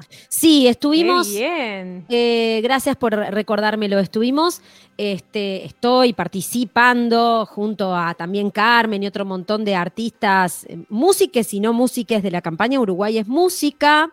Eh, a quien le mandamos un beso, la música nos une, eh, tratando de visibilizar un poco la situación actual de esta falta de, música y de cultura, esta, esta sensación de que de que no hay ninguna herramienta de fuga y la música es una de las herramientas más imp- importantes porque forma parte de, nuestra, de nuestro ser animal, potencial animal, que es muy coartado por, por todo este sistema. Eh, y es la manera que tenemos este, de, de sanarnos, de enojarnos también y de sacar un poco para afuera y que ahora hay una sensación de, de que, de que nada, de censura, ¿no? Este, y no sé si somos tan conscientes de que te- el derecho a la cultura es un derecho humano, no sé si somos tan conscientes Ajá. de que no, debemos no somos de tan conscientes. En el artículo 27, si me dejas, Y claro, este, artículo 27 de la Declaración Universal de Derechos Humanos, o sea, hace muchos años atrás, Muchos años. 48, toda persona tiene derecho a tomar parte libremente en la vida cultural de la comunidad y a gozar de las artes y participar en el progreso científico y en el beneficio de este y en el bene- y en los beneficios de que él resulten. Simple, cortito. Simple y cortito, ¿no? todo. Ahí está Ahí está absolutamente todo. todo. Es un derecho que no sé si la gente sabe que lo tiene y no sé si, si entiende que debe de reclamarlo cuando no. Exactamente. eh, ¿no? Además, está, esto está profundizado también, está tomado por el Pacto Internacional de Derechos Económicos, Sociales y Culturales, donde todavía se profundiza más la idea, ¿no? Y hay una idea también, hay una sensación de que estamos en el bucle de la, de que, de, de la necesidad de la cultura en Uruguay desde siempre. O sea, yo vengo de una familia de músiques en donde esta temática siempre ha sido parte de las charlas de la mesa, sobre mesa, ¿no? ¿Por qué nos le damos este, a la cultura la importancia que se merece para el bienestar de las personas y para la vida? No es como una cuestión de Estado. Y ahora está sucediendo que no hay una hay una hay una un, hay un desinterés pareciera por esto porque hay como una, una asociación medio como perversa de que la cultura es eh, eh, tiene que ver con lo popular y en este gobierno no, no está como muy de acuerdo con lo popular, Exactamente, ¿no? exactamente. Bueno, lo veíamos, vos te acordás en las campañas, en las campañas este, político-partidarias, que los músicos asociados, las músicas asociados al, al Partido Nacional, Sí. ¿no? eran muy pocos. Eran muy Mm, pocos. eran Los muy artistas, pocos. sí. ¿Te acordás? Sí, totalmente. De hecho, y no es, eh, acá no estamos hablando de política partidaria, acá estamos hablando de lo que es, ¿no? O sea, es de lo que es. O sea, la cultura es un derecho, debemos, debemos entenderlo así. La cultura, la, la música forma parte de esa, de, de esa cultura y es una de, es un lenguaje natural que ha sido coartado por, por el sistema. Eh, la música, eh, ¿cómo, de- ¿cómo decirlo? Forma parte de nuestra fisionomía. Este, sí, y, y he- y hemos sido muy, muy de a poco, hemos estado como, vamos hacia una desconexión. No hay educación para la música. Eh, exacto. hay intenciones. pasa- exacto, pasa Sí. una cosa que es, este, que es eh, importante cuando, cuando hablamos de este tema, y yo me empecé a pensar, ¿no? Empecé, me o sea, empecé a pensar sobre eh, mi niñez, qué vínculo tenía yo con la música eh, y cómo fue cambiando y mutando a la, este, a la- en, la medida de que iba creciendo, ¿no? Sí. Y, y, por ejemplo, eh, hace un rato estaba hablando con una persona que, bueno, que eh, hizo mucha música desde hace muchos años, y entonces hablábamos de esta, de la, de la importancia de el diálogo en la comunidad, ¿no? En tu comunidad, en tu tribu. ¿No? ¿Cómo, ¿Cómo se dialogaba? Cómo, ¿Cuál era el diálogo sobre la música y cómo se interactuaba con los instrumentos musicales o con la música que se escuchaba, ¿no? Entonces yo empecé a pensar, yo tengo un tío abuelo que tocaba el bandoneón, tenía otro tío abuelo que tocaba el arpa y hacía guitarras. Y sin embargo, eh, vi tocar a mi tío abuelo que tocaba el bandoneón eh, cuatro, cuatro veces en mi vida, cinco veces en mi vida. Nunca hablamos sobre el tema. eh, no había como una una este, disposición a dialogar con las niñeces que estaban ahí a la vuelta, a dialogar con las niñes que estaban habitando ese mismo espacio, en, eh, o sea, formando parte de esa misma tribu, eh, sobre la música, sobre lo que estaba pasando ahí. Entonces, es, para mí, tenemos que poner como mucho el ojo ahí. Cómo nos vinculamos con la música, cómo la compartimos con otros cuando somos quienes las producimos o somos quienes las consumimos, por decirlo de alguna forma, quienes las escuchamos, Y- quienes las y apreciamos. Que eso también música. es una forma de participar. Totalmente, y además Eh, somos ¿no? música, por eso hablamos de la educación, ¿no? Más allá de la intención de la educación musical y demás, de la, de la educación pública y privada, somos, la música es, un, es uno de los lenguajes humanos. Exactamente. Ese es el tema, ¿no? Es, eh, es parte del lenguaje humano, parte de nuestra fisionomía, de, nuestra, de, de- de nuestra, de nuestro ser interno. Eh, entonces, eh, esta sensación de desconexión eh, cada vez más, ¿no? Es bastante eh, como preocupante, sobre todo porque la gente no tiene, tiene la falsa creencia de que no puede hacer música, que no puede cantar, que no puede tocar un instrumento, que no puede, tam- se, se va, se ha perdido con el correr del tiempo, como vos estás diciendo, la tradición de vincularnos con la música, con nuestro clan o con nuestro grupo de personas, se ha puesto en un lugar como súper erudito y talentoso y qué sé yo, que si vos sos talento, tenés talento, nos han dividido por voces, voz A y voz B en la escuela, eh, y en realidad eh, la música se estimula y se debe de estimular en la, en la niñez como parte del lenguaje humano, ¿no? Exactamente, como algo que, que forma parte de, nuestra, de nuestro cotidiano, ¿no? Totalmente, o sea Eh, que de nuestra viene vida cotidiana. Como, como un poco en, en esta campaña trae de Uruguay es música con el hashtag la música nos une, este, hablaba un poco este, Fatoruso, ¿no? Que decía nos conectamos, nos conecta con nuestra madre desde el arroz mi niño, ¿no? Y hace como lo, toca un poco lindo. ¿no? Este, eh, más o menos desde el quinto mes de, de- de- de- de gestación, eh, los seres humanos ya empezamos a escuchar. ¿Ah? ¿Qué pasa también con, con esta idea, esta sensación de que no, no hay una educación para la escucha? ¿no? O sea, es como que los, el- el sen- los sentidos de la expresión eh, están como muy estudiado, ¿no? Cada vez más dormidos para, eh, para en función a este sistema capitalista, ¿no?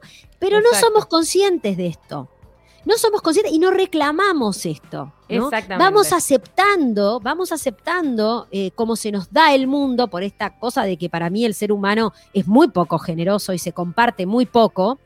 Eh, Hmm. con el otro, porque cantar para mí es un acto de generosidad, compartir tu musicalidad es un acto de generosidad. Ay, En cambio, cuando vos pones, a- yo que soy eh, docente o guía vocal, si se quiere, cuando una persona viene hacia mí, se pone a cantar, le tiemblan las manos, le sudan los pies, se siente que se está exponiendo mucho y eso es tremendo. Eso es tremendo y viene muy de- de- desde abajo, desde la escuela. Yo recuerdo, yo recuerdo claramente en el salón de la escuela que estaba cuando me midieron la voz. O sea, vení, Cuando vamos te a ver dijeron. qué tipo de voz sos. Y, y- y si me pusieron, o sea, me pusieron de un lado, me pusieron como las que, bueno, sí, servía, pero todo, a todos los compañeros te pusieron del otro. Fue terrible. Y a mí, sí, me temblaba la voz, me temblaban las manos. Todo, todo. Es una exposición muy fuerte. Hay que buscar de hacerlo de otra manera, ¿no? Para que después no nos perjudiquen, a- no nos perjudique eso a lo largo de nuestra vida. Totalmente. Así que nada, al 091-227-222, ¿cómo te vinculás con la música? Vos, Lola, ¿cómo te vinculás con la música? Y bueno, este, a través de varios, varias plataformas, como vos me decías, eh, me vinculo de muchas formas, porque también considero que somos música y como, como buena punk, todo lo que toques en la guitarra es música. No importa, no importa. Eso es verdad. Es verdad. o sea, buenísimo. haz con lo que tienes, es la ley punk y así es. Son dos acordes le damos. No, no, no. Somos las que golpeamos, somos las que golpeamos la mesa en el bar. No te la golpeo acá porque no quiero hacer mucho bardo. No, que no vaya, no sé, se te vaya a romper la computadora. Pero creo que me, me, vinculo. Sí, ya la cámara ya estamos. Sí. Eh, me vinculo desde. Nada, no podría vivir sin la música. O sea, Es, es como parte, nos acompaña a lo largo de nuestra Sí. vida en un montón de momentos. Eh, también eh, eh, este es, eh, neurocientífico, este, este neurocientífico Stephen Kolsch, ujú. habla un poco de la música eh, utilizada para el bienestar y la música utilizada para el malestar, ¿no? Entonces aborda Sí. un poco la música esta funcional, la música de Uh, supermercado, la, que música que, ponen se usa shopping. en las religiones, Sí. en las sectas. Eh, exacto. como es un lenguaje de comunicación, es el otro lenguaje coartado que sirve tanto para generar bienestar como para manipular como el lenguaje hablado, como la voz hablada, ¿no? Exacto. Eh, Nada, ¿qué más? Eh, ¿Y paren qué- que se pero me- qué- qué- ¿Cuáles fueron las primeras músicas que escuchaste, Laura? Las primeras músicas que yo escuché, yo no se olviden que vengo de un hogar en el que a todo lo que no te mata te fortalece, básicamente. O sea, yo tuve que amigarme con la idea de que eh, de qué es la qué es la música, porque yo me crié en un hogar de músicos, de, con- de, digamos, de conservatorio y demás. Este, mi abuelo era arreglador, eh, era, era músico de tango, era violinista, arreglaba mi viejo era saxofonista, de jazz, Wow. o sea, todo demasiado, Todo todo Muy demasiado. culto, Muy culto. Mucho culto. Entonces, claro, ¿qué pasaba? En mi casa la música era música, la música estaba concebida desde ese lugar, ¿no? Ajá. Y a mí me costó como un montón eh, amigarme con la idea de, este, eh, de hecho tuve una formación musical formal de conservatorio, tanto en el piano como en el canto, entonces eh, tuve como que amigarme con la idea de que, bueno, ¿cómo hago yo para vincularme con el instrumento desde otro lugar que no sea este que tengo enseñado y aprendido, que me dio un montón de herramientas, pero que por alguna razón er- fue lo que a mí me, me llevó a desconectarme, si se quiere, de la experiencia musical, porque era como que si no es perfecto, no es, ¿no? Este, y nada, y considero que tuve una buena educación musical, tanto en las docentes y conservatorios que fui, como en el estímulo que estuve en mi casa, eh, que por, mi, por mi padre y por todo mi entorno, pero así todo, este, me costó muchísimo desarrollarme y me, está, me cuesta hasta el día de hoy desarrollarme como música por esa misma razón, ¿no? Por buscar como esa cosa talentosa, el, el que tenés que ser la mejor pianista, Nada la de mejor. Se Nada de llama-. Claro. Se llama el exitismo, la cultura del exitismo. La cultura del exitismo que, que por eso digo, ¿no? Que me llevó mucho tiempo de construirla para volver a sentarme al piano y decir, eh, listo, soy Bien. de cero, ¿no? Acá Sí. dice Matías, era la voz A o la voz B, es lo que te digo. O sea, Es yo era voz A, habían compañeros que eran voz B, estaba buenísimo ser voz A porque tampoco ibas a los, a los, eh, ¿cómo es? Eh, iba- ibas a todos los, a- con, los, con los que habían salido abanderados, ibas con el coro a todas las reuniones. Ah, eh, Eras como de una elite. Era una elite. Ay, una elite. Claro, pero y, y también eh, ver cómo qué, lo- qué, qué pasaba con, los con, los, con los directores de, de los coros y todo eso, que después Carmen nos va a estar charlando un poco de eso, pero cuando nosotras éramos chicas como que había una distinción bastante fea, Sí, ¿no? Que te bastante dejaba como traumas. Y te dejaba re trauma. Y aparte también, este, en la familia también te hacían unos traumitas. O sea, me acuerdo, tipo, mi hermana me dijo, vos te crees que cantás lindo. ¡Tremendo! Cantás horrible. Espantoso. Eso Espantoso. fue como lapidario, lapidario. Bueno, en mi casa, se, o sea, se escuchó mucho Aquí está su disco. ¿Se acuerdan de Aquí está su disco? Aquí Por está su disco. ¿Qué tema querés escuchar? Totalmente, aquí está su disco. Auspiciado ¿Qué por- escuchar? Yo quiero Eh, escuchar el tema. Light. ¿Alguna sabor vez llamaron? Yo llamé. light. Quiero escuchar el tema por ese palpitar. ¡Ay, sí! Yo una vez llamé con una amiga y pedimos que vengan los bomberos, lo Que digo. vengan los bomberos. No me avergüenza decirlo. Todos llamamos es- a Metrópolis de este grupo. Yo no llamé, yo llamé a No, Monte yo Carlo. no llegué a Yo Metrópolis. llamé.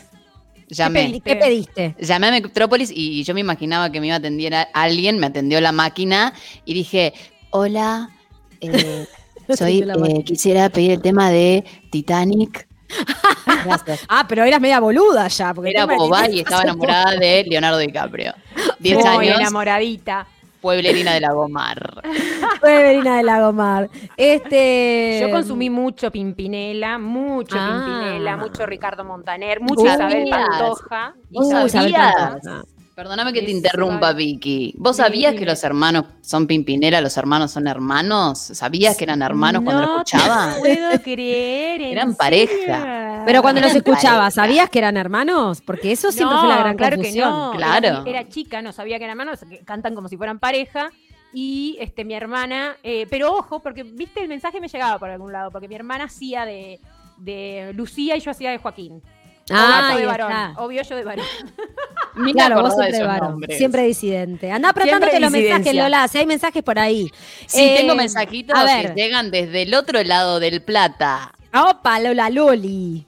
Sí, ¿Qué hay dicen? gente escuchándonos desde Buenos Aires y te voy a Uh. decir. Ay, porque me aparecen las, las cuestiones estas de WhatsApp, viste que no quiero apretar Sí. aceptar por las dudas. Nos cuentan desde Buenos Aires, Sí. Que están escuchando desde Buenos Aires, que son muy graciosas, chiquilinas. Gracias, chiquis. y que le mandemos saludos a Debu y a Tam. Bien, perfecto. Desde la cajita de nuestro Instagram, medio de transporte, compañía, refugio, detonante, sensorial, gozo. Esa magia increíble que te puede revolucionar los sentimientos según lo que está sonando. Eh, después, en, en Twitch, acá, un montón. Aprender a cantar me enseñó a respirar, dice Valepi. Uh, qué bien. Eh, en la escuela me fletaron, después de desarrollarme me llegó mi segunda voz un poco más armónica, en la adolescencia me dolía a mí misma escucharme.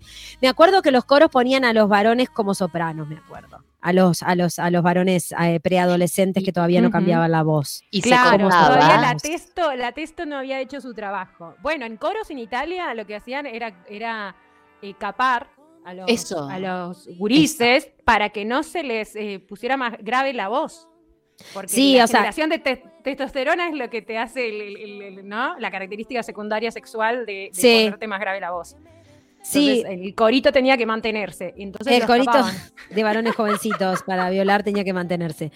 Eh, bueno, este, nada, y, y lo, lo- esta cosa también que, que sucede ahora, que se vuelve a traer, ¿no? Con esto de, de- de esta censura a la cultura toda entera, esta grieta extraña entre lo popular y lo intelectual, ¿no? Como esta cosa de que, que las músicas yo considero o he, he trata- he tratado de construirme al punto tal de que a mí me gusta toda la música, ¿no? O sea, no me gustan algunas letras, no me elijo algunos ritmos, pero trato de amigarme con toda la música porque creo que, que eso, que es una forma de expresión y que no tengo por qué andar diciendo yo ni soy quien para decir que esta música es de tal o cual manera. Obviamente que a algunos nos gusta más una música que otra, por supuesto. Pero, pero, pero también es como que me parece como muy elitista, ¿no? Coartar y decir, no, si no tiene esta armonía musical o muy de música, Claro, ¿no? O es No la- una, una música súper producida. Ahí está, que es un poco lo que la interpretación que siento que hoy sucede en este gobierno que censura, ¿no? Que es bueno, toda la Exacto. música es y todos estos populachos no me interesan. Exacto. Eh, no, porque la, si la no es no me interesa. Sí, tampoco me interesa no, el folclore, el carnaval, o sea, todo, como que ponen Exacto. todo en una misma bolsa. Y en realidad, en, en- en estos últimos 20 años, este país ha tenido como muy de a poco, como ha, evolucionado. Eh, eh, o sea, realmente hoy a una, una persona de 15 años puede pensar en Uruguay, yo puedo dedicarme a la música en un punto, más allá de que está Exacto, puesto en un terreno. Entonces, eh, ¿qué sucede con eso, no? Por ejemplo, vos vi que contabas que en realidad como que no, no, no se escuchaba como mucho. Vos decías, ¿no? Que como que no se escuchaba como Sí, no mucha música. No, no tenían, o sea, en mi casa no, no tenían esa costumbre de comprar un disco, de, o sea, mi padre un poco, un poco, ponerle, a través de mi padre conocí a Jaime Ross, ponerle unas antologías del candombe, pero después, este, nada más allá de, de eso, y después, y escuchar, ya te digo, mucho aquí está su disco, mucho disco Musicalísimo con el difunto Abel Duarte. musicalísimo. Ay, Clarín. fui, fui a bailes. Clarín. Fui a Clarín. bailes con Abel Duarte. ¿Fuiste a bailes? testigo porque te tiraban el kilo de yerba por la cabeza, te tiraban el, la savia, el shampoo, los ricarditos, te lo tiraba todo por la cabeza. Ah, porque él agarraba todos los canjes y te los tiraba por la cabeza. Claro. Se le partió en la cabeza una savia, un litro de savia a una muchacha en un Ah, baile. ¡Pra! tremendo. Quedó toda verde, verde, No. así, verde. La música y el La baile. ¿no? O sea, esta cosa de no solamente la música se escucha para tener bienestar eh, y nada, estar haciendo cosas, sino conectar desde el baile, algo que Desde también está siendo muy censurado, ¿no? De bailar con otros, eso, la potencia Bailar que con tiene el bailar con otros, es súper, o sea, es ritual, eso es ritual. Los lentos. Lloro. Orwell en 1984 decía, fuera del trabajo todo estará prohibido, caminar por las calles, divertirse, cantar y bailar.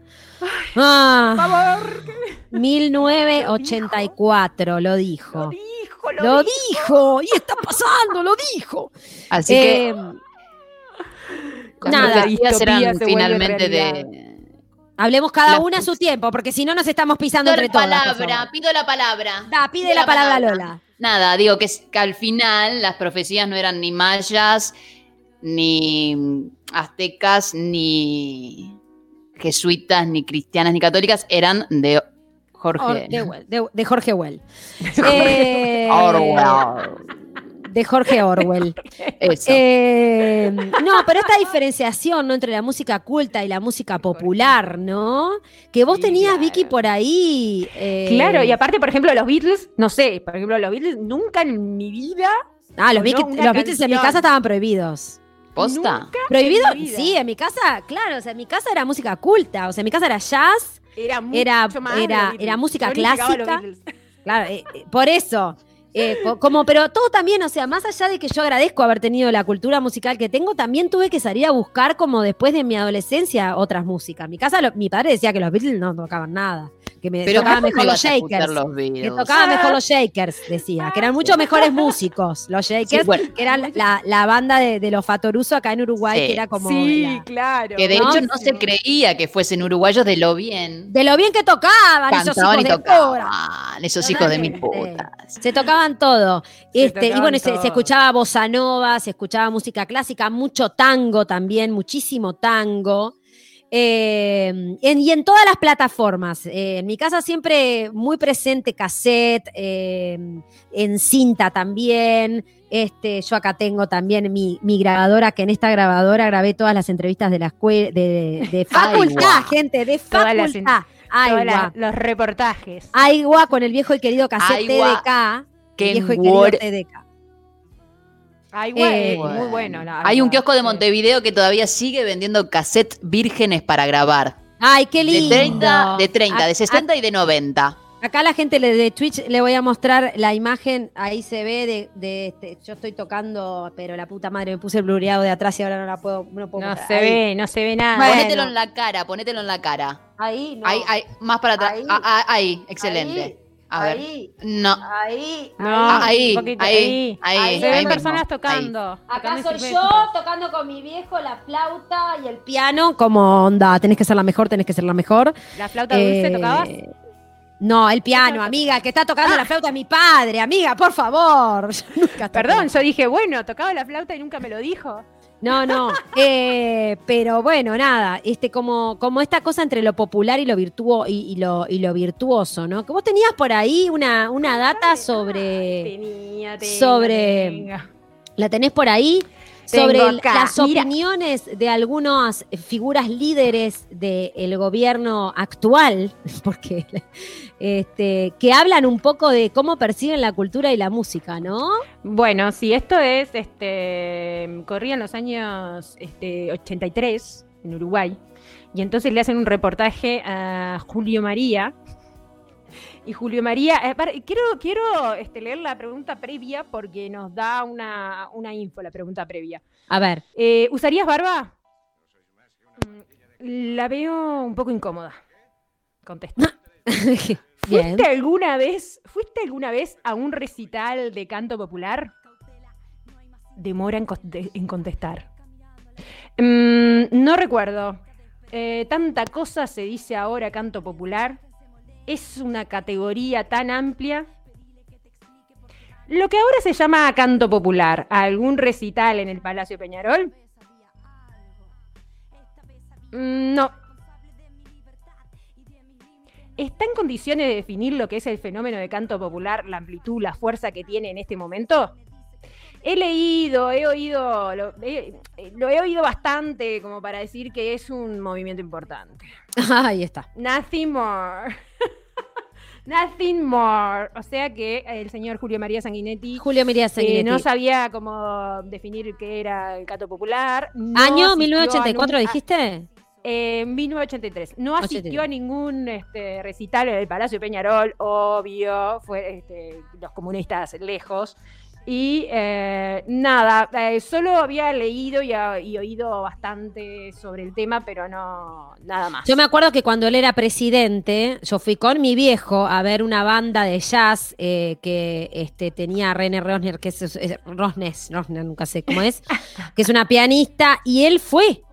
Él fue. Ajá. Eh, ajá. era, sí, él fue, estaba en primera fila y claro, no, éramos cinco gatos locos viendo una orquesta de jazz, este, y te llamaba como mucho la atención que el presidente estuviera en primera fila eh, Exactamente. viendo una banda de jazz, ¿verdad? O sea, ahí vemos como un poco esta cosa de, de- de dividir la música en culta y popular y todo el prejuicio, ¿no?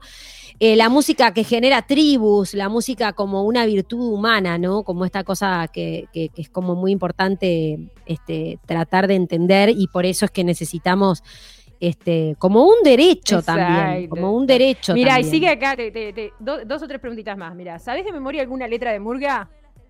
Ah, Qué contento, qué contento. ¿Qué lo contestó? que todos sabemos, lo que todos sabemos, la despedida de los asaltantes y después, como todos, pedacitos sueltos y nada más. Ahí está. ¿Cantás? ¿Cantás? Le preguntan a Sanguinetti. Y contesta, ¿quién no ha cantado bajo la ducha? Pero cantás Oh. habitualmente, pero cantás habitualmente como fenómeno de manifestación de alegría.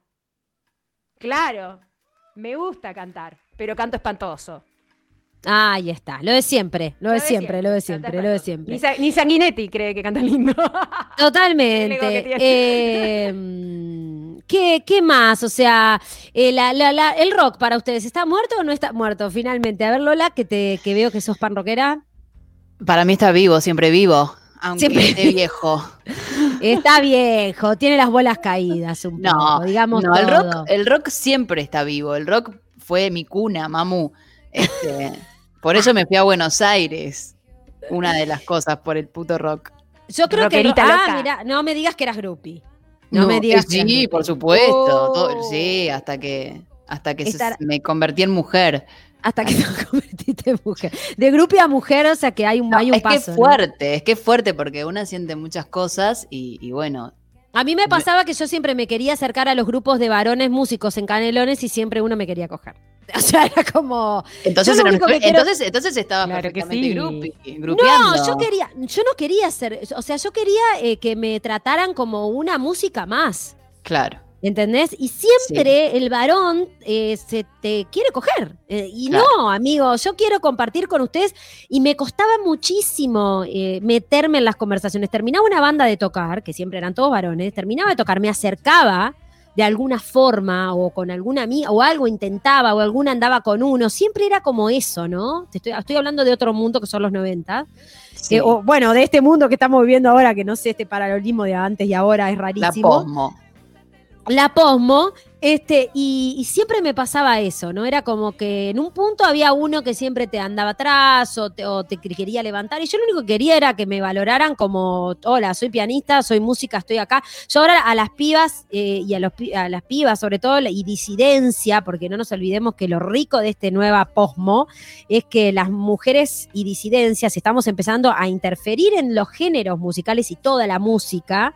Entonces estamos como, nada, a- abriendo o habilitando nuevas formas de crear Otra melodías y de entender la música y de vincularnos con la música también, ¿no? Exactamente. Este, esta esta Sí. discusión de que somos música y que la música es parte de nuestra vida, porque eh, eh, eh, de, de nuestro ser animal también los traen un poco toda, toda, toda esta posmodernidad de entender la música de otra nueva manera, como que lo traen la- la- los feminismos, si se Ni quiere. Y mismo esto, que a mí me pasa personalmente, esto de que, bueno, en, en mi rocola mental, como decía ahí en esta obertura, es como que muchas veces, o sea, empiezan a bajar y son varones, son bandas de chicos que los quiero mucho, me encantan las bandas, pero es como que hay que buscar escuchar a, a mujeres. Totalmente. Escuchar Y a así, mujeres, porque hay Y mucho. así, así como decimos escuchar a mujeres en este momento, porque Hello. estamos chatando y no damos más, le damos, vamos a dar el fuerte aplauso a. Carmen Pi con este aplauso que no pudo aguantar. No pudo aguantar. Y, y yo tampoco, porque necesitamos charlar. No puedo más, escuchame, me anoté, voy anotando el cuaderno porque me salgo de mí, quiero estar Por ahí eso. adentro de la charla. Por eso basta. No Basta puedo de- más todo. conmigo misma, loco. Es, este, es que es una locura esta charla. Es impresionante y quiero intervenir. Me muerdo la lengua y voy anotando cosas que van pasando y ya quedan en el olvido. No, contame No. todo. con- Con- Bienvenida todo. Carmen Pi. Otro aplauso. Ahora sí. todo. aplauso, bienvenida, te. Bienvenida Carmen Pi, te amamos. Las quiero, las quiero. aplauso, este aplauso, todo. música. Desesperada en el, en el WhatsApp, basta, a mí también me pasó, quiero entrar. Quiero Eh, entrar, no, y muy identificada. para- empiezo por el final. Sí, La- sí. la- las últimas frases que decías de, de- de los músicos, de acercarse a los músicos, eh, eh, la historia de mi vida, ¿no?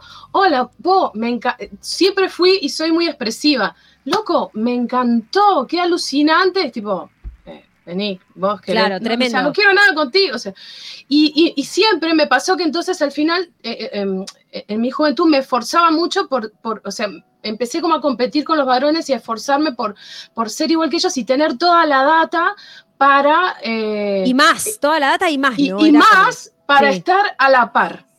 O- o, Además- ¿no? Y porque los cantantes somos vapuleados, ¿no? Los, los cantantes siempre somos de... de- de Secundados. Los músicos, los instrumentistas, este cantante, y si sos mujer, bueno.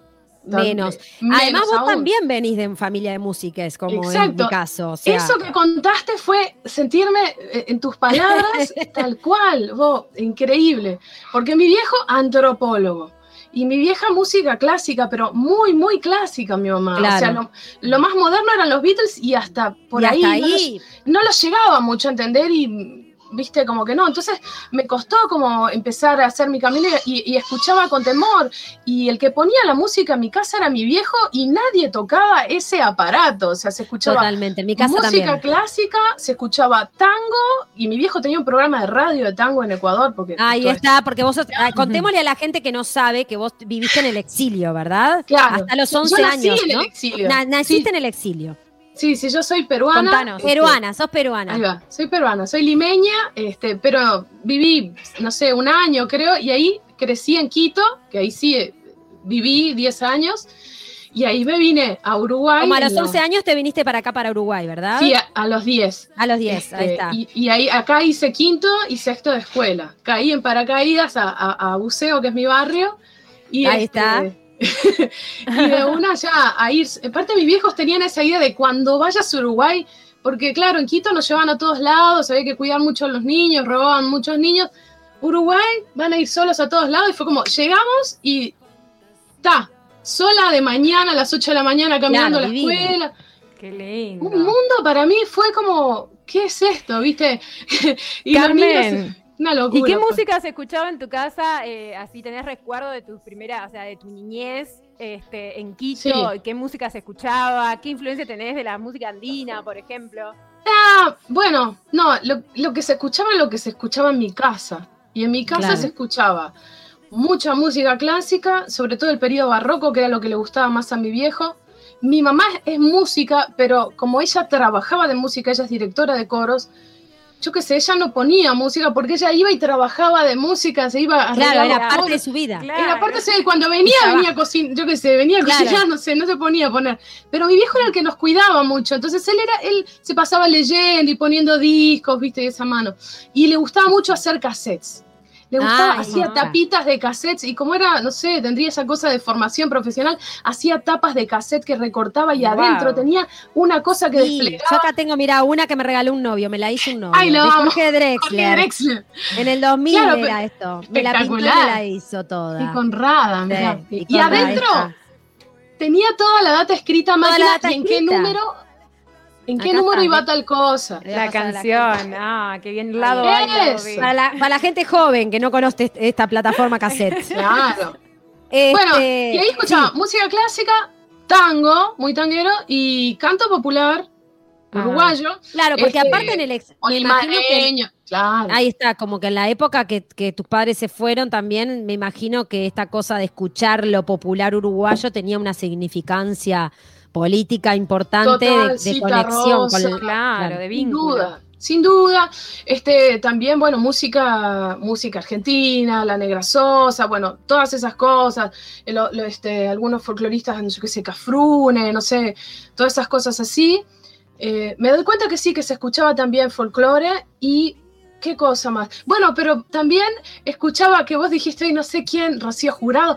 Este, Sí, había ay, Rocío una- Jurado. había unas mujeres, que, una- unas muchachas que trabajaban en casa, que cuando mi madre se iba, este, ellas trabajaban en casa y ponían a todo dar, viste, el puma, todo eso, no sabía. yo- esa también fue, todo eso me lo sabía de principio Sí. a fin.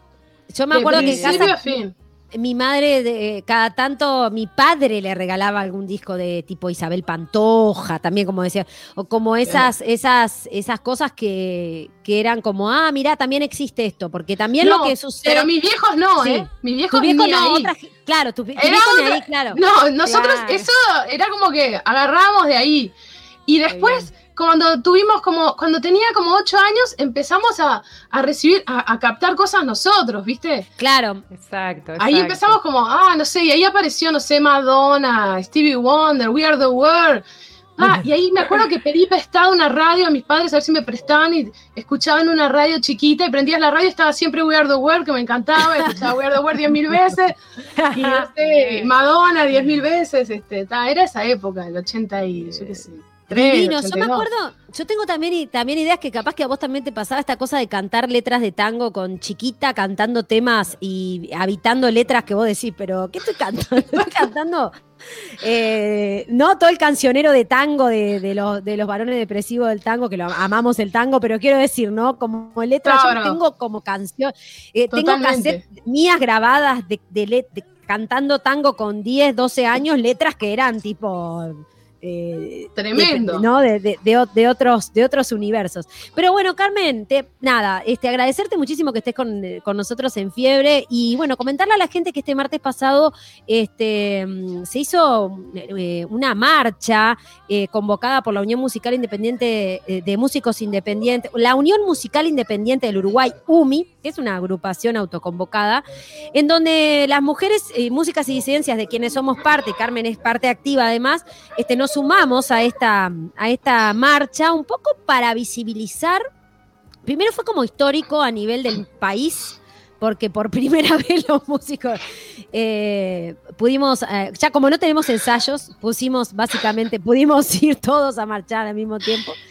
Este, y por otro lado, este, un poco para visibilizar que no, tene- no, no estamos trabajando y también como para esta cosa de que la gente se dé cuenta que no está recibiendo ese estímulo, ¿no? Es, es una locura. Este, bueno, hay, hay muchas cosas que yo me había notado acá con respecto a lo Sí. de la cultura. Quería hacer un paréntesis antes de ir a lo de la marcha, con respecto a, a- a cosas sobre el gobierno actual y, y este y esta veda, esta, este, este ninguna, ninguneamiento hacia, hacia la cultura que ustedes muy bien nombraban y, y le ponían nombre y apellido, o sea, está, yo qué sé. Pero Sí. a- hay una cosa que llama la atención, porque no es que ellos no, no les interese, porque mm, ellos mandan a sus hijos a determinados colegios, por ejemplo, ¿no? Este, y yo he tenido alumnos de esos colegios, ¿sí?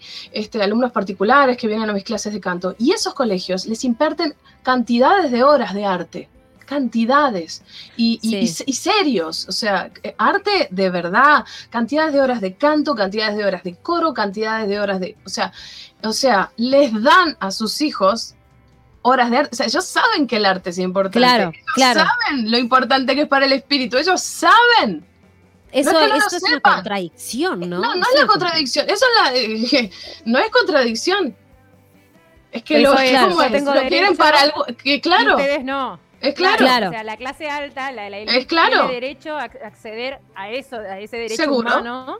Y, no, y, Y los otros y no. el resto Y no. nosotros no, O- extremadamente clasista. Exacto. O, claro, y también lo que vos decías, ¿no? Esa cosa de creer que, que todo, que, que los músicos de este país son una especie de pizzenete.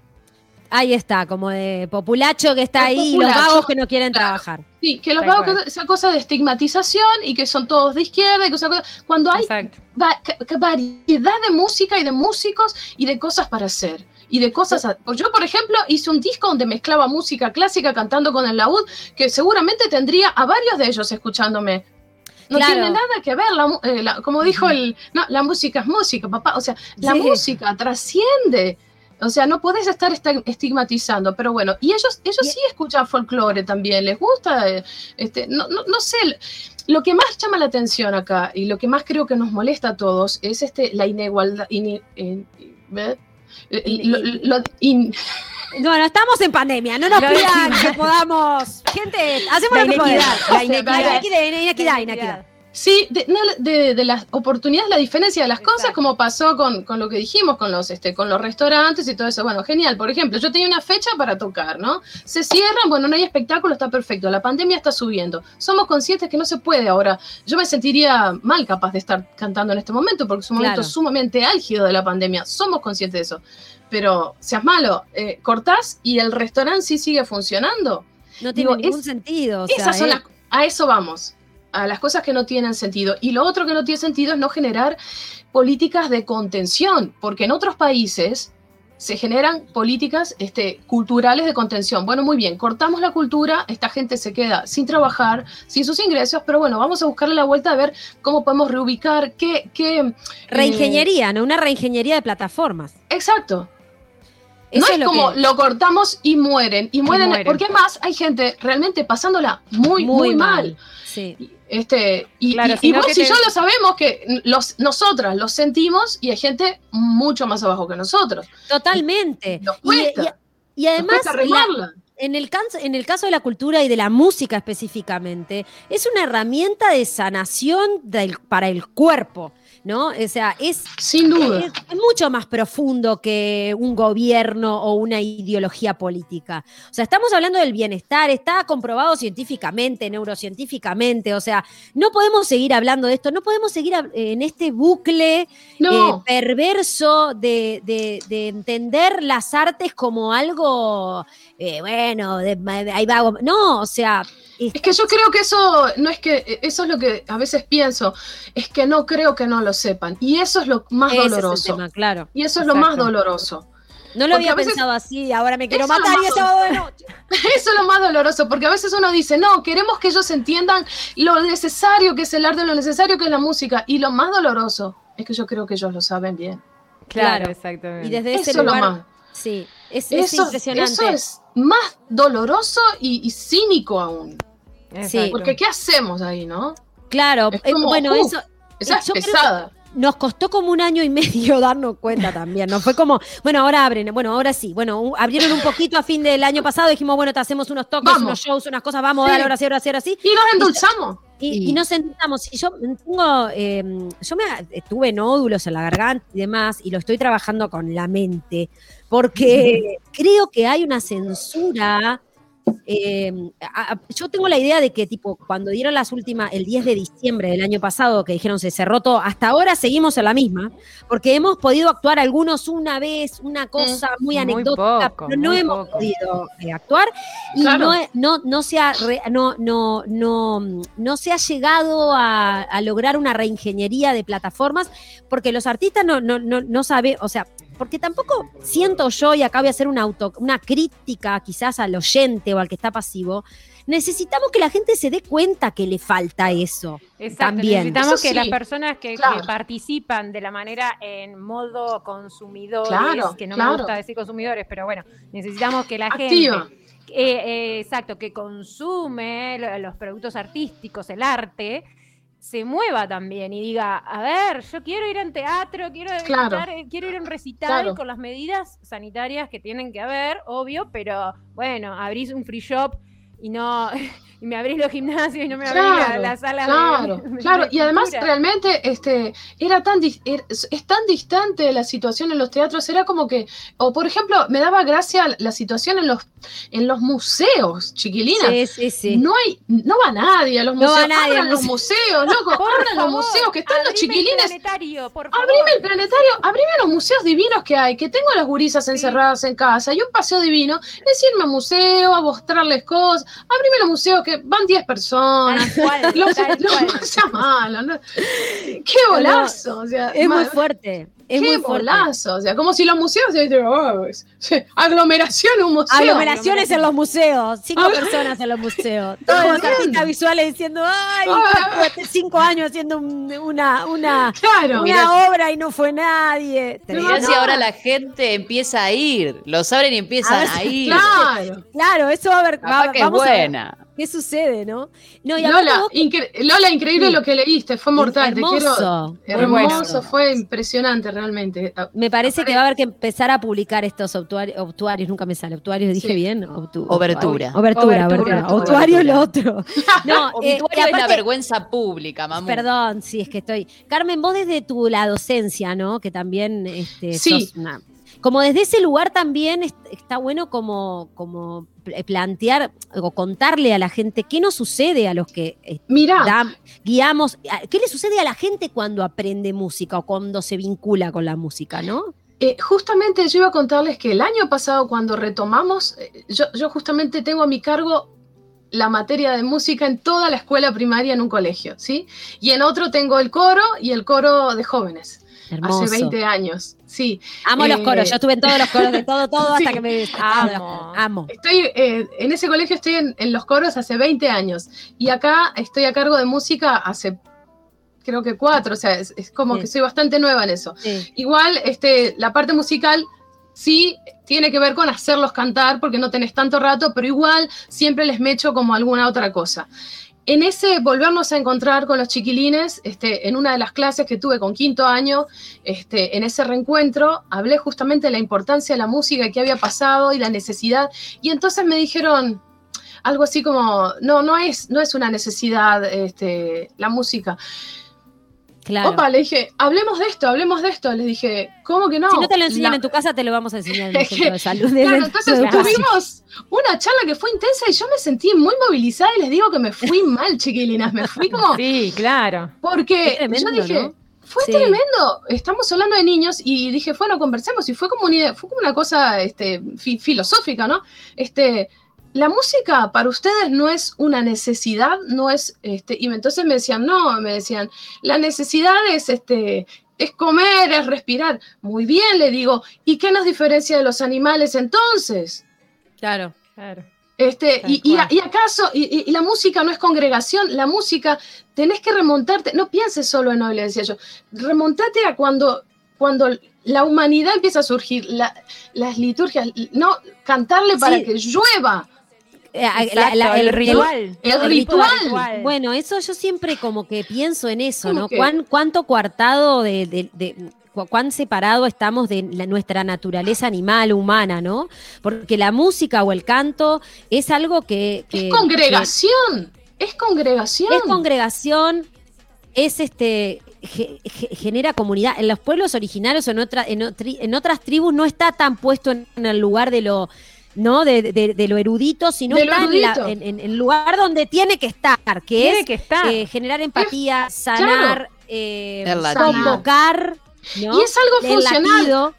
Claro, y Laura, tampoco olvidemos que, que- que en otras épocas, este, eh, yo qué sé, en otros siglos, en, el siglo de Bach y todo eso, tampoco era así, porque ellos no estaban considerados como los eruditos, eran unos laburantes, estaba el panadero y Eran estaba el los- que hacía claro. músico, el que hacía las partituras y el otro era el no sé qué, o sea, no era que tenían un sitial de nobles y no, sé qué. claro, no era, era así. como la gente de gracia de la corte, digamos, ¿no? Claro, para sí. hacete la, toda la obra entera para ir a tocársela al. Pero rompete el al culo. Pero Claro. rompete el culo. Está el panadero y está el que escribe las Y partituras. músico. Sí, y sí. chao, o sea, no era una cosa de, viste, y, a- y Bueno, los eso- músicos sí. también tenemos que bajar de ahí, y los músicos y los artistas, porque el ego, Ohio, porque hay mucho de Ojo. que, ojo, ojo, ¿no? Porque Bueno, esto- creemos que somos, este, estamos enaltecidos porque tenemos la, la eh, eh, pues somos creadores, no, Bueno, Pará. eso, La esa es virtud. una de las La cosas que virtud. yo pienso, la virtud.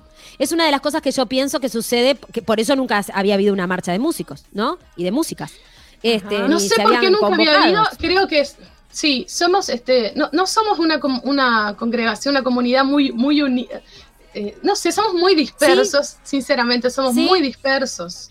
Muy dispersos Es muy una- divagantes en muchos sentidos, somos poco unidos y yo qué sé. Y no- muy no soy- ermitaño, tal vez, muy ermitaña. La Este, persona que toca música, de estar estudiando, mí- practicando, Mira, tal vez. yo no soy la más idónea para hablar porque justo el otro día César Martínez me contaba toda la historia de cómo, por ejemplo, en el año César, un beso a César. César es un crack. Me contaba la historia cómo en el, el año 50 se hizo una gran este, huelga de músicos, en la época en que los músicos eh, tocaban en vivo. Y Claro, las orquestas. las orquestas. Era tan importante que los músicos pusieron una huelga en vivo y consiguieron una cantidad de cosas, se pusieron las pilas. De ahí en más creo que no pasó más nada. Nunca Y- más. Nunca más. Y por ejemplo, SUA es un gran gremio fuerte, Pim Pum Pam me explicó todo eso. Y nosotros tenemos, no. tenemos Auden, Agremiarte, el otro, gre- tres Sí. gremios, no sé, todo un quilombo que Es nadie entiende. problema. Yo qué sé. Sí, Yo entonces- me sumé a lo último, ¿eh? Yo, mirá que a mí me llegó el flyer de esto y yo dije, ¿quién es Sumi? No, comentémosle, comentemos todo, porque vamos a comentar todo. Acá, nosotras estamos esto en es muy grupo. loco. Eh, vamos a decir cómo fue. Está. Eh, Carmen forma parte, como yo, que estoy como recién llegada también. Es todo muy nuevo. Cuando, cuando las nos, nos agrupamos y empezamos a autopercibirnos mu- músicas y a decir, ay, Más. somos- hay más de cinco, hay más de tres o cuatro, ay, hay otra allá, y hay otra en Canelones, y hay una en Montevideo. Bueno, ahí surge el encuentro de mujeres, más músicas, que nos encontramos que mm, ah, eh, no somos tres o cuatro, somos 300, 400, y 300, estu- nos sí. encontramos todos. fue, fue como una cosa como muy loca, ¿no? Y donde lo que hicimos básicamente fue llorar todas diciendo, ah, no puedo creer, soy música y vos también, te doy la mano amiga. Y ahí como que hablamos un montón de lo que sucedía con nosotras como mujeres músicas y disidencias, ¿no? A partir de ahí empezamos a colectivizarnos y, eh, nace mu- eh, mujeres, nunca, nunca me sé la sigla, mujeres... Eh, Midmus. Midmus. ¿Ah? Entonces, este, con un hermoso logo de Keshi precioso, hecho todo hermoso. Bueno, eh, la cuestión es que nos llega el flyer de este, esta marcha, ¿no? Porque vamos a contar cómo fue al grupo y yo también dije, pero estos quiénes son. ¿Y estos Porque quiénes verdad- son? Dije yo. ¿Y estos quiénes son? Y aparte yo digo, y alguien me escribió, y yo, y no sé si me, a mí me escribió Natalie, la divina de Natalie Rigón, y digo, Sí. pero a mí como nunca me invitaron estos músicos independientes, ¿quién mierda son? Eh, Bueno. no, y entonces yo digo, me dice, no sé, le digo, bueno, me dice, yo te, pero yo te invito a venir. No, digo, capaz que no quieren, yo qué sé, no, no querrán Claro. que entre, no sé. Es parte también esto, ¿no? Es parte también y está bueno charlar de esto. Entonces aparece la Unión Musical Independiente de Uruguay, porque, por ejemplo, la, la Uruguay es música, ha, ha hecho muchas acciones el año pasado y demás, y, y este, y como que es una, es una Sí, de hecho nos llamaron. Claro, y estamos esto- en la campaña de. Claro, entonces es que está buenísima, que aprovecho para decirle a la gente que la comparta, por más que no seas músico, porque Sí. veo que solamente las estamos compartiendo la gente que nos dedicamos a esto y necesitamos que todo el mundo comparta esto para que entendamos que esto es Mm. un derecho de todos. Entonces, bueno, llega como esta, esta convocatoria y mm, yo me acuerdo que estaba terminando de laburar en casa y de repente veo unas historias de Mónica Navarro en donde estaba Carmen agarrando el micrófono de, de- de un coso y cantando la canción. Y yo No, no, pero Carmen me- se volvió me- loca, ¿qué le pasó? Me volví sindicalista por, o sea, de la nada, escúchame, eso fue un viernes que me llegó ese flyer.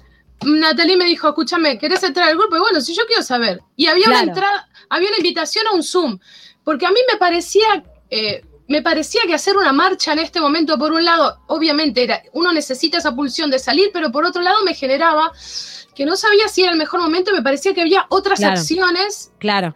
A mí eh, también, crea- nos charlamos en el grupo. Lo charlamos. Acciones creativas que se podían hacer. Entonces había un Zoom. Dije, va para ahí, me meto, yo qué sé, entré al grupo y ya, voy al Zoom y, y No, caigo de un nivel guau. de rapidez, claro. Pero así, y dije, y ya estamos viejos, ¿viste? No hay que perder el tiempo. Ah. Ya me conoce, o sea, entré, desconocida no soy. Cuando entré al Zoom conocía a, a todos, Claro. casi to- a casi todos. Hola, soy fulana, bueno, miren, sí, este, supongo que ya tienen, porque ellos ya habían relargado el, el flyer. Yo, yo vengo acá, pero quiero preguntar esto. ¿Ustedes ya pensaron esto y esto y esto? Bueno, sí, mira, fue un tema muy conversado. Este, lo que hemos pensado es que realmente la gente este, necesitamos salir a calle, marcar nuestra presencia, Claro. que la gente nos vea, vea que somos fuertes. La gente igual está yendo a la feria, la gente igual se está, estamos teniendo que Exacto. viajar en los ómnibus, o sea, eh, igual está pasando todo esto, papá, papá, papá, y igual, Carmen, está buenísimo todo lo que estás diciendo, nos encanta, pero la marcha va a ser igual. Entonces yo dije, bueno, ok, me pongo a trabajar con ustedes. Fue como, ta, Claro. la marcha va a ser igual. En la, en, mientras estábamos trabajando para esa marcha, llega, le- me llega la noticia a mí primero y fui yo la que dije, hey, breaking news, acaba de fallecer la reñaga. Imponente, fue tipo muchísimo. Fue, o era sea, muchísimo, era como. ¿qué pasa? Porque capaz Sí, que sí, eh, se suspende la marcha, se pospone, claro. fue como locura total. Que se hace. Creo que estuvo bárbaro, porque gracias al velorio multitudinario del domingo pudimos marchar después del marzo. Fue locura total. Algunos dijimos de, de posponerla, otros dijeron no, hay que hacerlo, papá, papá. Bueno, con tal que terminé trabajando, chiquilinas, en la comisión de este. De, de- ¡Este aplauso! ¡Bravo! No, escuchá, fue una locura, Bravo. Laura, te cagas. Mi- las coralinas, las coralinas se cagaban de risa, me decían, Carmen, no lo puedo creer. Las coralinas. Vos, Le mandamos tenemos un beso a las las coralinas. Son amadas Que las- hermosas. Son, son amadas. Acá In-. Inés, eh, fue- Inés. Papina, bueno, varias están acá en, el- en el- la comunidad de. Bárbara. Les mandamos un beso. Amamos a las Varias. coralinas. Si no saben quiénes son, googleen. Porque deberían de saberlo. Son un grupo estamos coral, preparando, coral estamos hermoso. preparando un, un- un espectáculo hermoso de compositoras mujeres latinoamericanas para este año. Ay, loco, qué por- lindo. no saben lo hermoso que viene. Bueno, Qué lindo. Bueno, sí, Eso va a estar entonces. hermoso. Cues- no, cuestión es que estaba en ese, y fui la encargada, después me reía sola, porque fui la encargada, o sea, e- en, el- en la comisión ideamos, bueno, qué se hacía en la marcha, porque somos una Claro. marcha de músicos, no vamos a estar haciendo leo, la la, yo qué sé, Claro. algo. bueno, qué, qué acción. Entonces, bueno, está. eh, bueno, tomamos tal canción, no sé qué, y en tal momento esa canción como que se interrumpe y aparece el pi del CTI, no sé qué, y con, el, y con la máquina de la bicicleta, este tipo pone en los parlantes Sí. el pi del CTI y se, y se sacan unos audios donde diga tal y cual cosa, pa, pa, pa. Bueno, tal música de, bueno, tal canción de Rada Botija mi país. Bueno, ¿en qué tonalidad? Bueno, yo me ocupo de eso, ¿en qué tonalidad? Hice la, hice la parte, hice la partitura, las métricas para los caños. Estuve hasta las 12 de la noche. Cuando se lo mando, los metales me empiezan a llamar, me dicen, porque César quería que en el pa pa parará, pa pa parará, pa pa pa parará, pa pa para, se cortara abruptamente y viniera, ¿no? El sonido, El- claro. El CTI. Respirador, Sí. músicos en CTI, ¿no? Y Claro, que fuera claro. fuerte, y que la gente viene cantando. Me escriben los músicos, ya los, los, los caños, viste que tienen una, una personalidad particular, los metales. Ah, Soy hija Eso de no- uno. Eso no va a salir, sin ensayo no va a salir. Ay, qué pesado. Dale, mijo, que no tenemos plata. Loco, Pesado, y aparte me decían, no, esa parte no, no, que no la conocían tanto. O sea, como que, y claro, porque es la coda final, viste, que no es tan Claro, que, no. que va, en aumento y que te- Ah, además pa- era. Claro, pero es divina esa parte, pero no era tan Sí, conocida. Y yo dije, oh, ahora le dije, está, loco, bueno. Al otro día, diez y media de la mañana, otro compañero me dice, la canción está muy larga, hay que Ay, cortarla. Así no nos podemos colectivizar, gente. Pero. ¿entendés? Me decía, me muero. Le digo, pero no es una marcha de ole, ole, ole, es una marcha de músicos, tenemos que cantar la canción, claro, es, claro. es emoción. ¿Entendés? Es, es- no sé qué. Bueno, aparte no lo decía solo yo, ¿no? Lo decía toda la comisión. Bueno, listo, le saqué la intro, todo. Me cago de risa por lo siguiente, porque ah, estuve hablando con el delegado de los metales, o sea, toda una movida. Sí, y sí, entonces me mandaron a hablar delante de toda la marcha con un Sí, es que micrófono. fuiste la vocera, Carmen. La vocera, me quiero matar. O sea, Terminaste ¿entendés? siendo la vocera. La cuando- vocera, locura total. Yo pensaba, me va a ver mi madre y me quiero morir, porque mi madre, o sea, está todo bien. Uno, uno nunca termina con los miedos con las madres, ¿no? Porque mi madre o sea, me va a ver cabecilla de la, de la, de la marcha, que no le avisé en pleno, mar, en pleno. COVID. No le alcanzó van a con el llevar exilio que presa, ahora quiere joder Carmen. otra vez. Te van a llevar presa, Carmen. Claro, y COVID, viste, no sé, locura Claro. total. Y yo, micrófono explicándole a la masa, A la- eh, em- em- a la Todo. masa empezamos con una melo, una melo y después verso, verso, trillo. Terminaste dirigiendo, Carmen, está condenada. Claro. ¿Qué querés? Estás Vos moviendo querés, la o sea, batuta, Carmen. Terminé dirigiendo, pero lo más gracioso es que, ¿qué pasó después, chiquilinas? ¿Qué pasó? ¿Qué pasó? Lo que, que- lo ¿Qué que hizo? pasa, Cada uno hizo lo que quiso. cada uno hizo lo que quiso. Como, como ¿Qué siempre. pasó? Como siempre, o sea, yo- dijimos una melo al principio. ¿Cuántas melos hicieron los metales? 18. Dieciocho.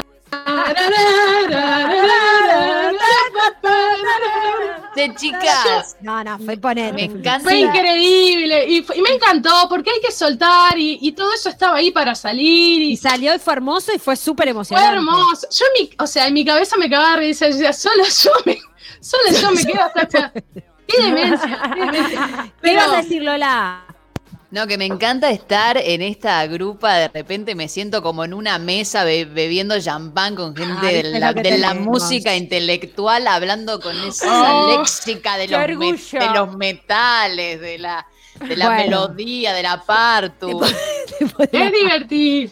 Perdón, Me perdón. Carmen, un placer verte y conocerte y escucharte. Al contrario, estuvo buenísimo porque un poco también eh, esto como que deja entrever que las mujeres y disidencias estamos empezando a decir, chiques, basta, hagamos las cositas como hay que hacerlas, estamos cansadas. Claro, bien. Y llamarse músicas, llamarse músicas, ¿no? Como que en un momento siempre soy músico, soy músico. No, eso de soy músico nunca Soy lo entendí. músico. Yo siempre, ¿por Sí. qué Digo, músico? Yo siempre dije, no, soy música. pero viste, claro, música. ¿por qué no? Tal vez tu diploma de, qué sé yo, de alguna escuela de música es. No me recibí. músico. No tú, pero digo como otra. Nadie se recibió, yo tampoco me recibí. El Muy bien, año, muy bien, me hasta el encanta. último, el último año Es me lo que fui. hay que hacer. que no, acá no, acá Hay sigo que autodidacta. Hay que Yo no aguanto más Sí, esto. bueno, es que también eh, pasaba eso en los conservatorios. Vos sabés que a mí, eh, yo fui al Conservatorio Nacional y me decían, no, este, si cantás música popular no podés cantar música clásica. O sea, estaba eso y te lo decían. o sea, claro. es, es mortal. De hecho, bueno, la- en Yo hice un concierto también- ahora que es así, Sí. Que es mezclando las dos Claro, cosas. las dos cosas. A mí me pasaba también estu- estudiando canto lírico, que en un Sí. momento, y también en piano, que era tenías una parte, cu- cuando ibas aumentando de años, libre, ¿no? Y yo siempre Sí. llevaba lo que estaba cantando en ese momento. Eh, y me acuerdo que en el Teatro del Centro, Glo- Gloria de León, una, una docente de, Sí. de- de- Bueno, con ella Sí. estudié muchos años, y me acuerdo que llevé una canción también, eh, una canción de Fito Páez y una canción de jazzera como para... Y tampoco el jazz estaba demasiado aceptado. O No. sea, no era... No, no. Este, y me acuerdo que también, ¿no? O sea, como un poco yendo a mi educación musical más allá de mi casa, que también dentro de la, de la escuela y de la institución, es como yo también siempre eh, público, como que había como una cosa también de buscar siempre como la perfección o buscar siempre como que la persona sea este, lo, lo- lo- lo mejor, o sea, la más afinada, la que... Y si no sos eso, no podés estar en este... eh, hacer música, ¿no? Este, y hay gente que le ha, ha quedado con mucho trauma de eso, ¿no? Este, Es, es- es triste, pero yo, yo lo ves como pensado- docente, ¿no? Sí, mucho sí, lo- lo veo como gente docente. adulta. Sí, está muy dañada. Sí, sobre todo nuestras generaciones y más para arriba. Yo creo, o tengo esa, ese deseo, por lo menos que haya ido cambiando con, con gente de, de mi edad como, como docentes. Claro. Nosotros tratamos de hacer otra cosa como docentes y de, y de integrar y de, y de ser distintos con los chiquilines. Este, bueno, de hecho ya, yo ya he tenido una, una camada de gente que ha salido como Papina, como Inés. Claro, que, este- fueron, que sí, que furon como muy importantes y ahora son Sí. referentes de las chiquilinas más jóvenes Sí, también, ¿no? Y ellas O sea, estuvieron conmigo de niñas, de verdad de niñas. Sí. Empezaron conmigo de, de- de niñas, de verdad. Porque yo también empecé de joven, Claro. este, dando clase.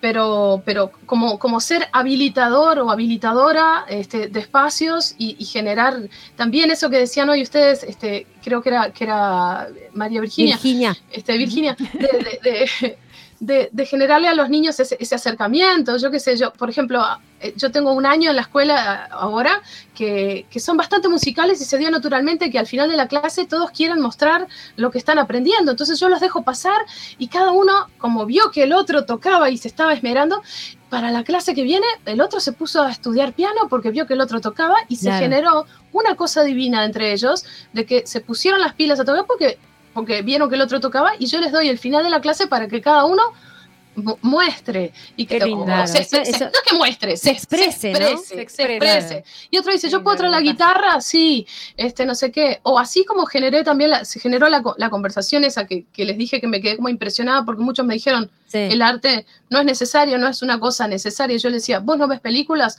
vos no jugás jueguitos, vos no escuchas música. Otra pregunta que les hago siempre también y que también es muy, eh, me, me lleva a- como a cuestionarme muchas cosas, es que ya no hay en las casas, no hay, eh, no se escucha música, o sea, ¿dónde escuchan música? ¿Dónde se escucha la música? Es ¿Dónde se fundamental. Eso, eso. ¿Dónde Sí, se y a veces se escuchan a través de la tele, o sea, a veces no tienen aparatos, para, o sea, se ha dejado de escuchar, ¿no? Ahora ya los, dis- los discos, Sí. los Disman eh, murieron, El entonces, di- sí, ¿no? ¿Dónde escuchan música? A veces con los auriculares, pero eh, en las casas. Porque antes, Sí. eso que decíamos, bueno, si bien era como muy hegemónico, ¿no? El padre poniendo la música, pero bueno, yo qué sé, había al yo- menos. Había, yo pongo Había un música. toscadisco a la vuelta. Yo pongo música y, por ejemplo, a veces yo bajo, este, ¿cómo se dice? La, hago una un rajatabla acá. O sea, Sí. voy a- voy a poner música y, y pongo, pongo yo. Chao, Sí, también yo- hago eso Listo, un poco, eso. claro. O sea, pongo porque tiene que haber también como una música, porque lo hago conscientemente, de una de forma De que baja. de, de manera formativa. Claro. Este, Y pongo muchas cosas muy, muy, muy diferentes. Y yo sé, porque ahora mi hija tiene 10 años y sabe tal cosa, conoce tal cosa, conoce tal otra, pero no porque conozca, no es que me, es por cultura general. Claro. Porque me parece, y por generar una sensibilidad, porque de, de última lo que uno necesita, lo que a mí me interesa en los demás, en, en- les alumnos, en las niñas, en, la- en las juventudes, es este, generar sensibilidades hacia el arte, hacia los demás y, empa- y empatías, ¿no? Porque me parece que es eso, es, es estar abierto y estar disponible. No sé. Claro, y conectar con la, con la espiritualidad, ¿no? Un poco como con, con esto, que con, yo a veces pienso, ¿no? Si me dicen que creo, no creo en nada, pero la música creo, creo como a un nivel de, de- como si fuera una diosa Sí, que me está ahí sí, guiando, ¿no? Sí. Entonces tengo fe en lo, en lo musical, ¿no? Realmente tengo una fe genuina eh, y, y me, que me conecta con un estado. O sea, cuando cantamos, yo tengo la certeza de que me conecta con, algo divino. Con algo di- divino, di- Sí. de, de- de- De, de lo divi- de divino divinidad, de divinidad. de divinidad. Claro, y y claro. entonces a veces como guía vocal en un punto musical me pasa a decir cómo no nos permitimos estar en, entrar en ese estado de trance, si se quiere, o como lo quiera llamar, de Sí. conexión con la espiritualidad. ¿Cómo podemos, este, eh, cómo nos ha coartado esta cultura, eh, esa, esa, eh, esa, conexión, esa forma de conectar con la vida, ¿no? Este, y, entonces trato como de implantar y, y también de, de preguntarle a la gente cuál es su vinculación. Y realmente hay una sensación de que cuando vas creciendo, la gente se va desconectando de lo musical. ¿No? Porque ya sabemos Sí. que los niños, y vos que sos docente de, pa- de niños, es algo que sale con más naturalidad y sin tanto Sí, prejuicio. Y a lo largo de las, de la- en la- la- el adulto se va desconectando cada vez más, va Porque viene, desconectando su oído, ¿no? Claro, pero Va porque también lo, que decías vos hoy, este, vienen también todas las autocensuras. El no Total. bueno, eh, Sí. no sirvo, canto mal, eh, ¿no? Eh, Está todo el afuera que empieza a pesar muchísimo más. El niño es más lúdico, que si bien también empiezan a pesar esas cosas, pero a muchos todavía no, y está todavía lo lúdico, el cuerpo está mucho más presente. Este, es cierto que no, no en todos, pero bueno, tratamos de estimularlos siempre en, en- en las primeras infancias, está muchísimo más presente que en la escuela. Hay un cambio muy, muy drástico en las primeras infancias que uno los ve mucho más corporales y más libres, y en la escuela es como que ya entraron en una caja Es imponente. mucho más restrictivo. Sí, sí, mucho de- más. Y Sí, por más que lo intentes y tratás como de, de soltarlos y todos, y ellos ya les, les cuesta mucho más porque entraron como en una cosa. Un disciplinamiento, hay un disciplinamiento. Y en los adultos muchas veces vienen, vienen como con esa eh, como con una, vienen, digo yo, tipo lo- la- la- las clases que yo he dado, ¿no? Como con, eh, con ganas de conectar, con, eh, con reconectar, con algo que Con sienten aquello. que está, con aquello que no sé bien ni cuándo ni dónde, pero en algún momento estuvo, ¿no? Estuvo. este, que quizás es parte hasta de la memoria genética de- del, del Sí. ser humano, ¿no? Animal, que Sí. dice, en algún momento quizás eh, el idioma, esta cosa de qué vino primero, si la música o el lenguaje, la voz hablada o la voz cantada, ¿no? Sí, que, claro. como que, que para mí yo creo que, ¿no? Si escuché- yo al menos creo eso, ¿no? Que si escuchás otra gente hablando en otro idioma, decís, hay una música ahí, ¿no? Acá hay una Sí, música, hay un claro, acento, ¿no? Es como... tal Claro. cual, tal eh, cual. Sí, qué, privilegio, qué privilegio tener voz también. Qué Bueno. privilegio tener voz Sí, en sí. un sentido, en un sentido del sentido. el sentido, en el sentido Del mismo. sentido del sentido. Sí, y, y que cómo nos conectamos también con la voz, ¿no? Cómo, porque eso, este, básicamente hay una Sí. disciplina y una censura de la voz, ¿no? Ni hablar. La voz Y- como voz, vo- como vocación, entendido como la voz interna, tu voz, ¿no?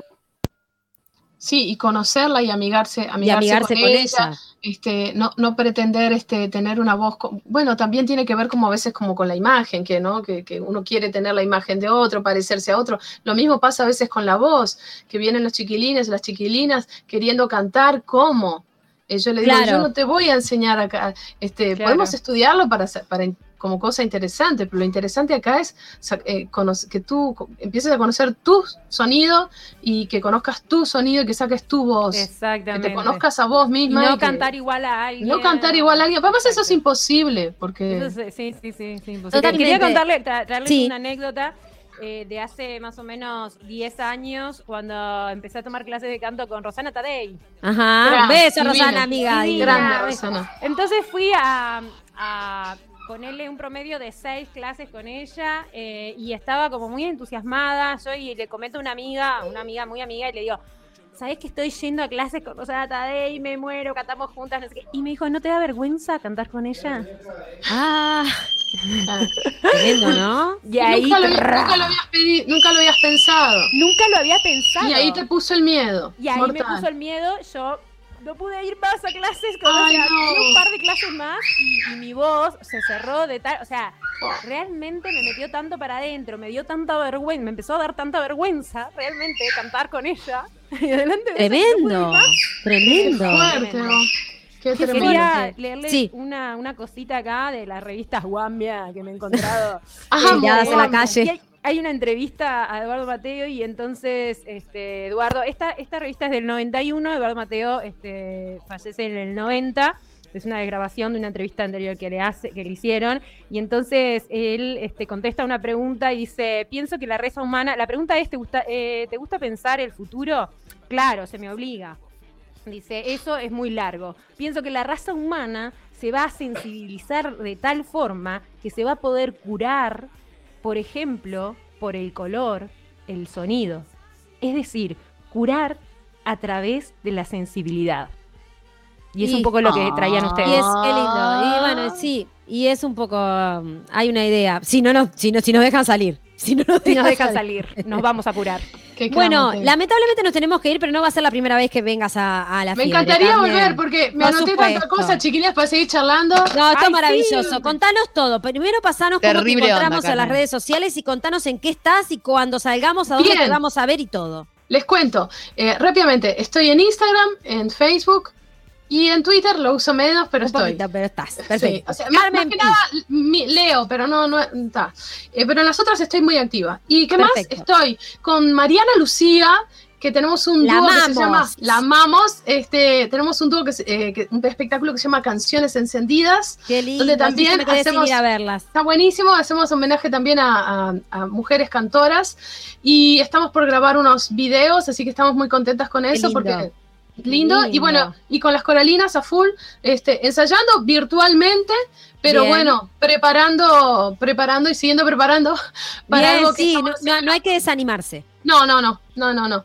Este, encontramos una manera de, de ir grabando y grabándonos y qué sé yo, así, así no. Bueno, nos avisan de- desde producción Divino. que nos tenemos Nos que tenemos ir. que ir, nos vamos. Así que bueno, gracias por la invitación, un honor y un placer. placer. Me Placer, encanta que gracias. hayas agarrado ese micrófono en esa marcha y hayas eh, sido la directora. Locura Amé, total, amé no sé qué pasó, pero bueno, quedará para una- historia. pero la locura lo más será la cura. Fue esa marcha, esa marcha fue un motor muy importante que creo que nos va a dar una, una fuerza para, para seguir y seguir este, Sí, de hecho hay una, petición de firmas por ahí rolando para que el 24 de mayo sea considerado el Día de la Música acá en Uruguay. de música en vivo. De la música en vivo. Así que Perfecto. quien quiera nos Bien. lo pide que se lo pasamos. Exacto. Bueno, Carmen, un placer. Que tengas un gran fin de semana. Arriba la música. Igualmente, arriba la música. Y Gracias a Y ustedes. te vamos a ver cuando volvamos a la presencialidad. Un beso grande. sí. Igualmente, hasta Gracias, la próxima. chao. Chao, Nos chao. vemos. Nos vamos a un te- con un temita musical y volvemos para el cierre. ¿Te parece, Mati? Nos vamos, nos vamos, nos vamos, nos vamos, nos vamos. Chao.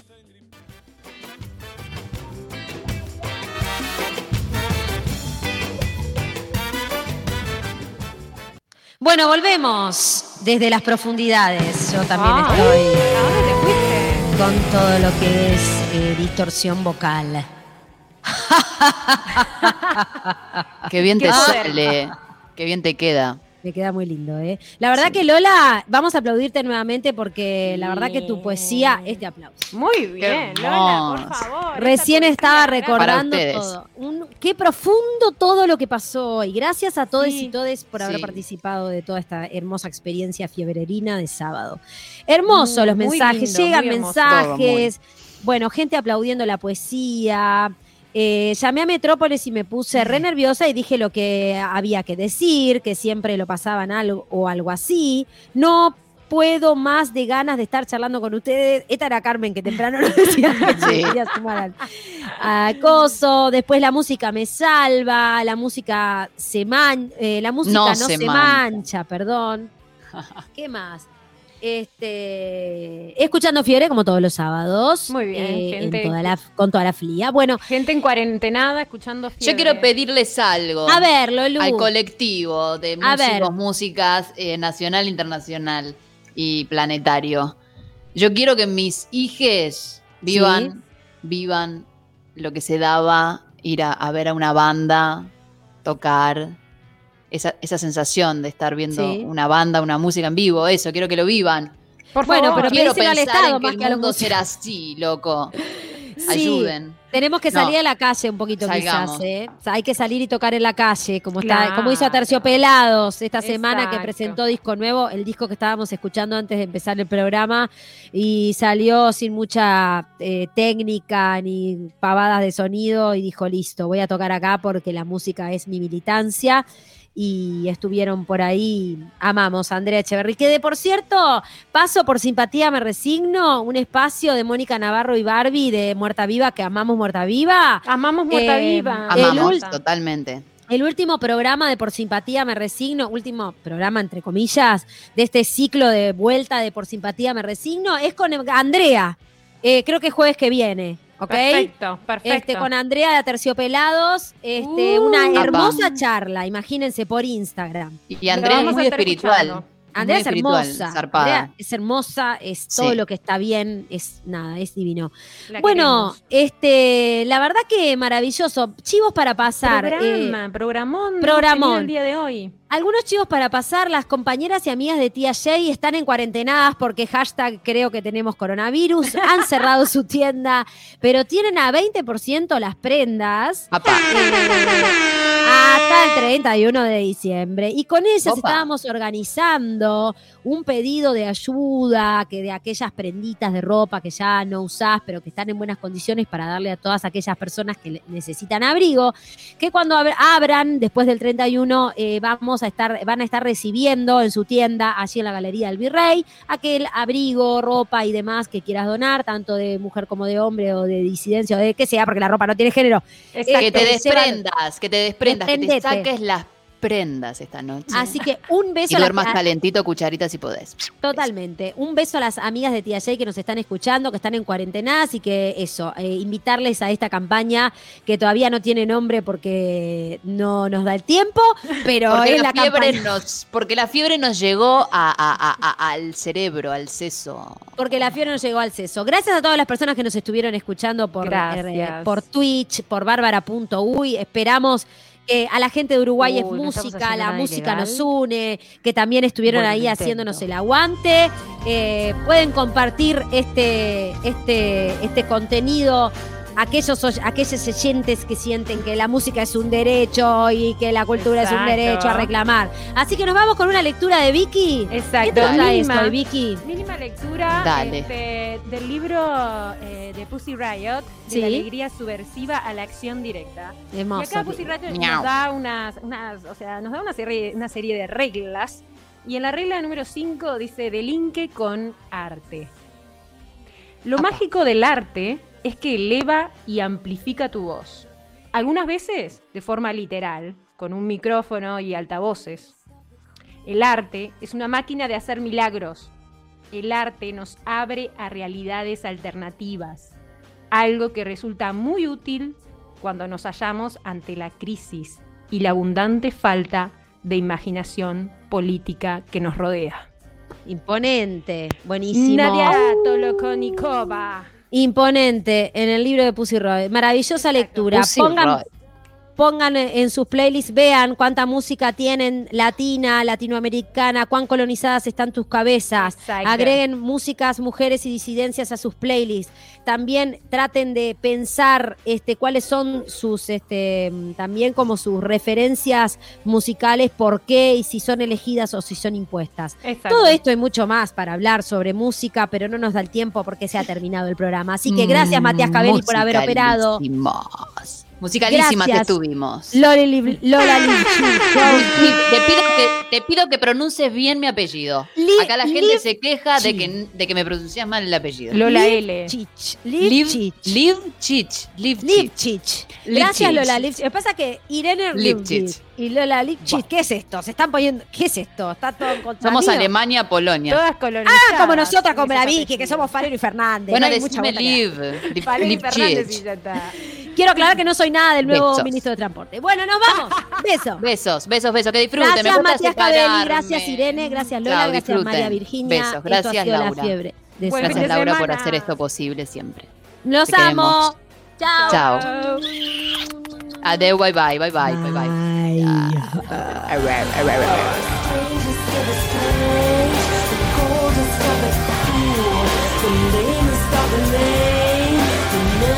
Yeah.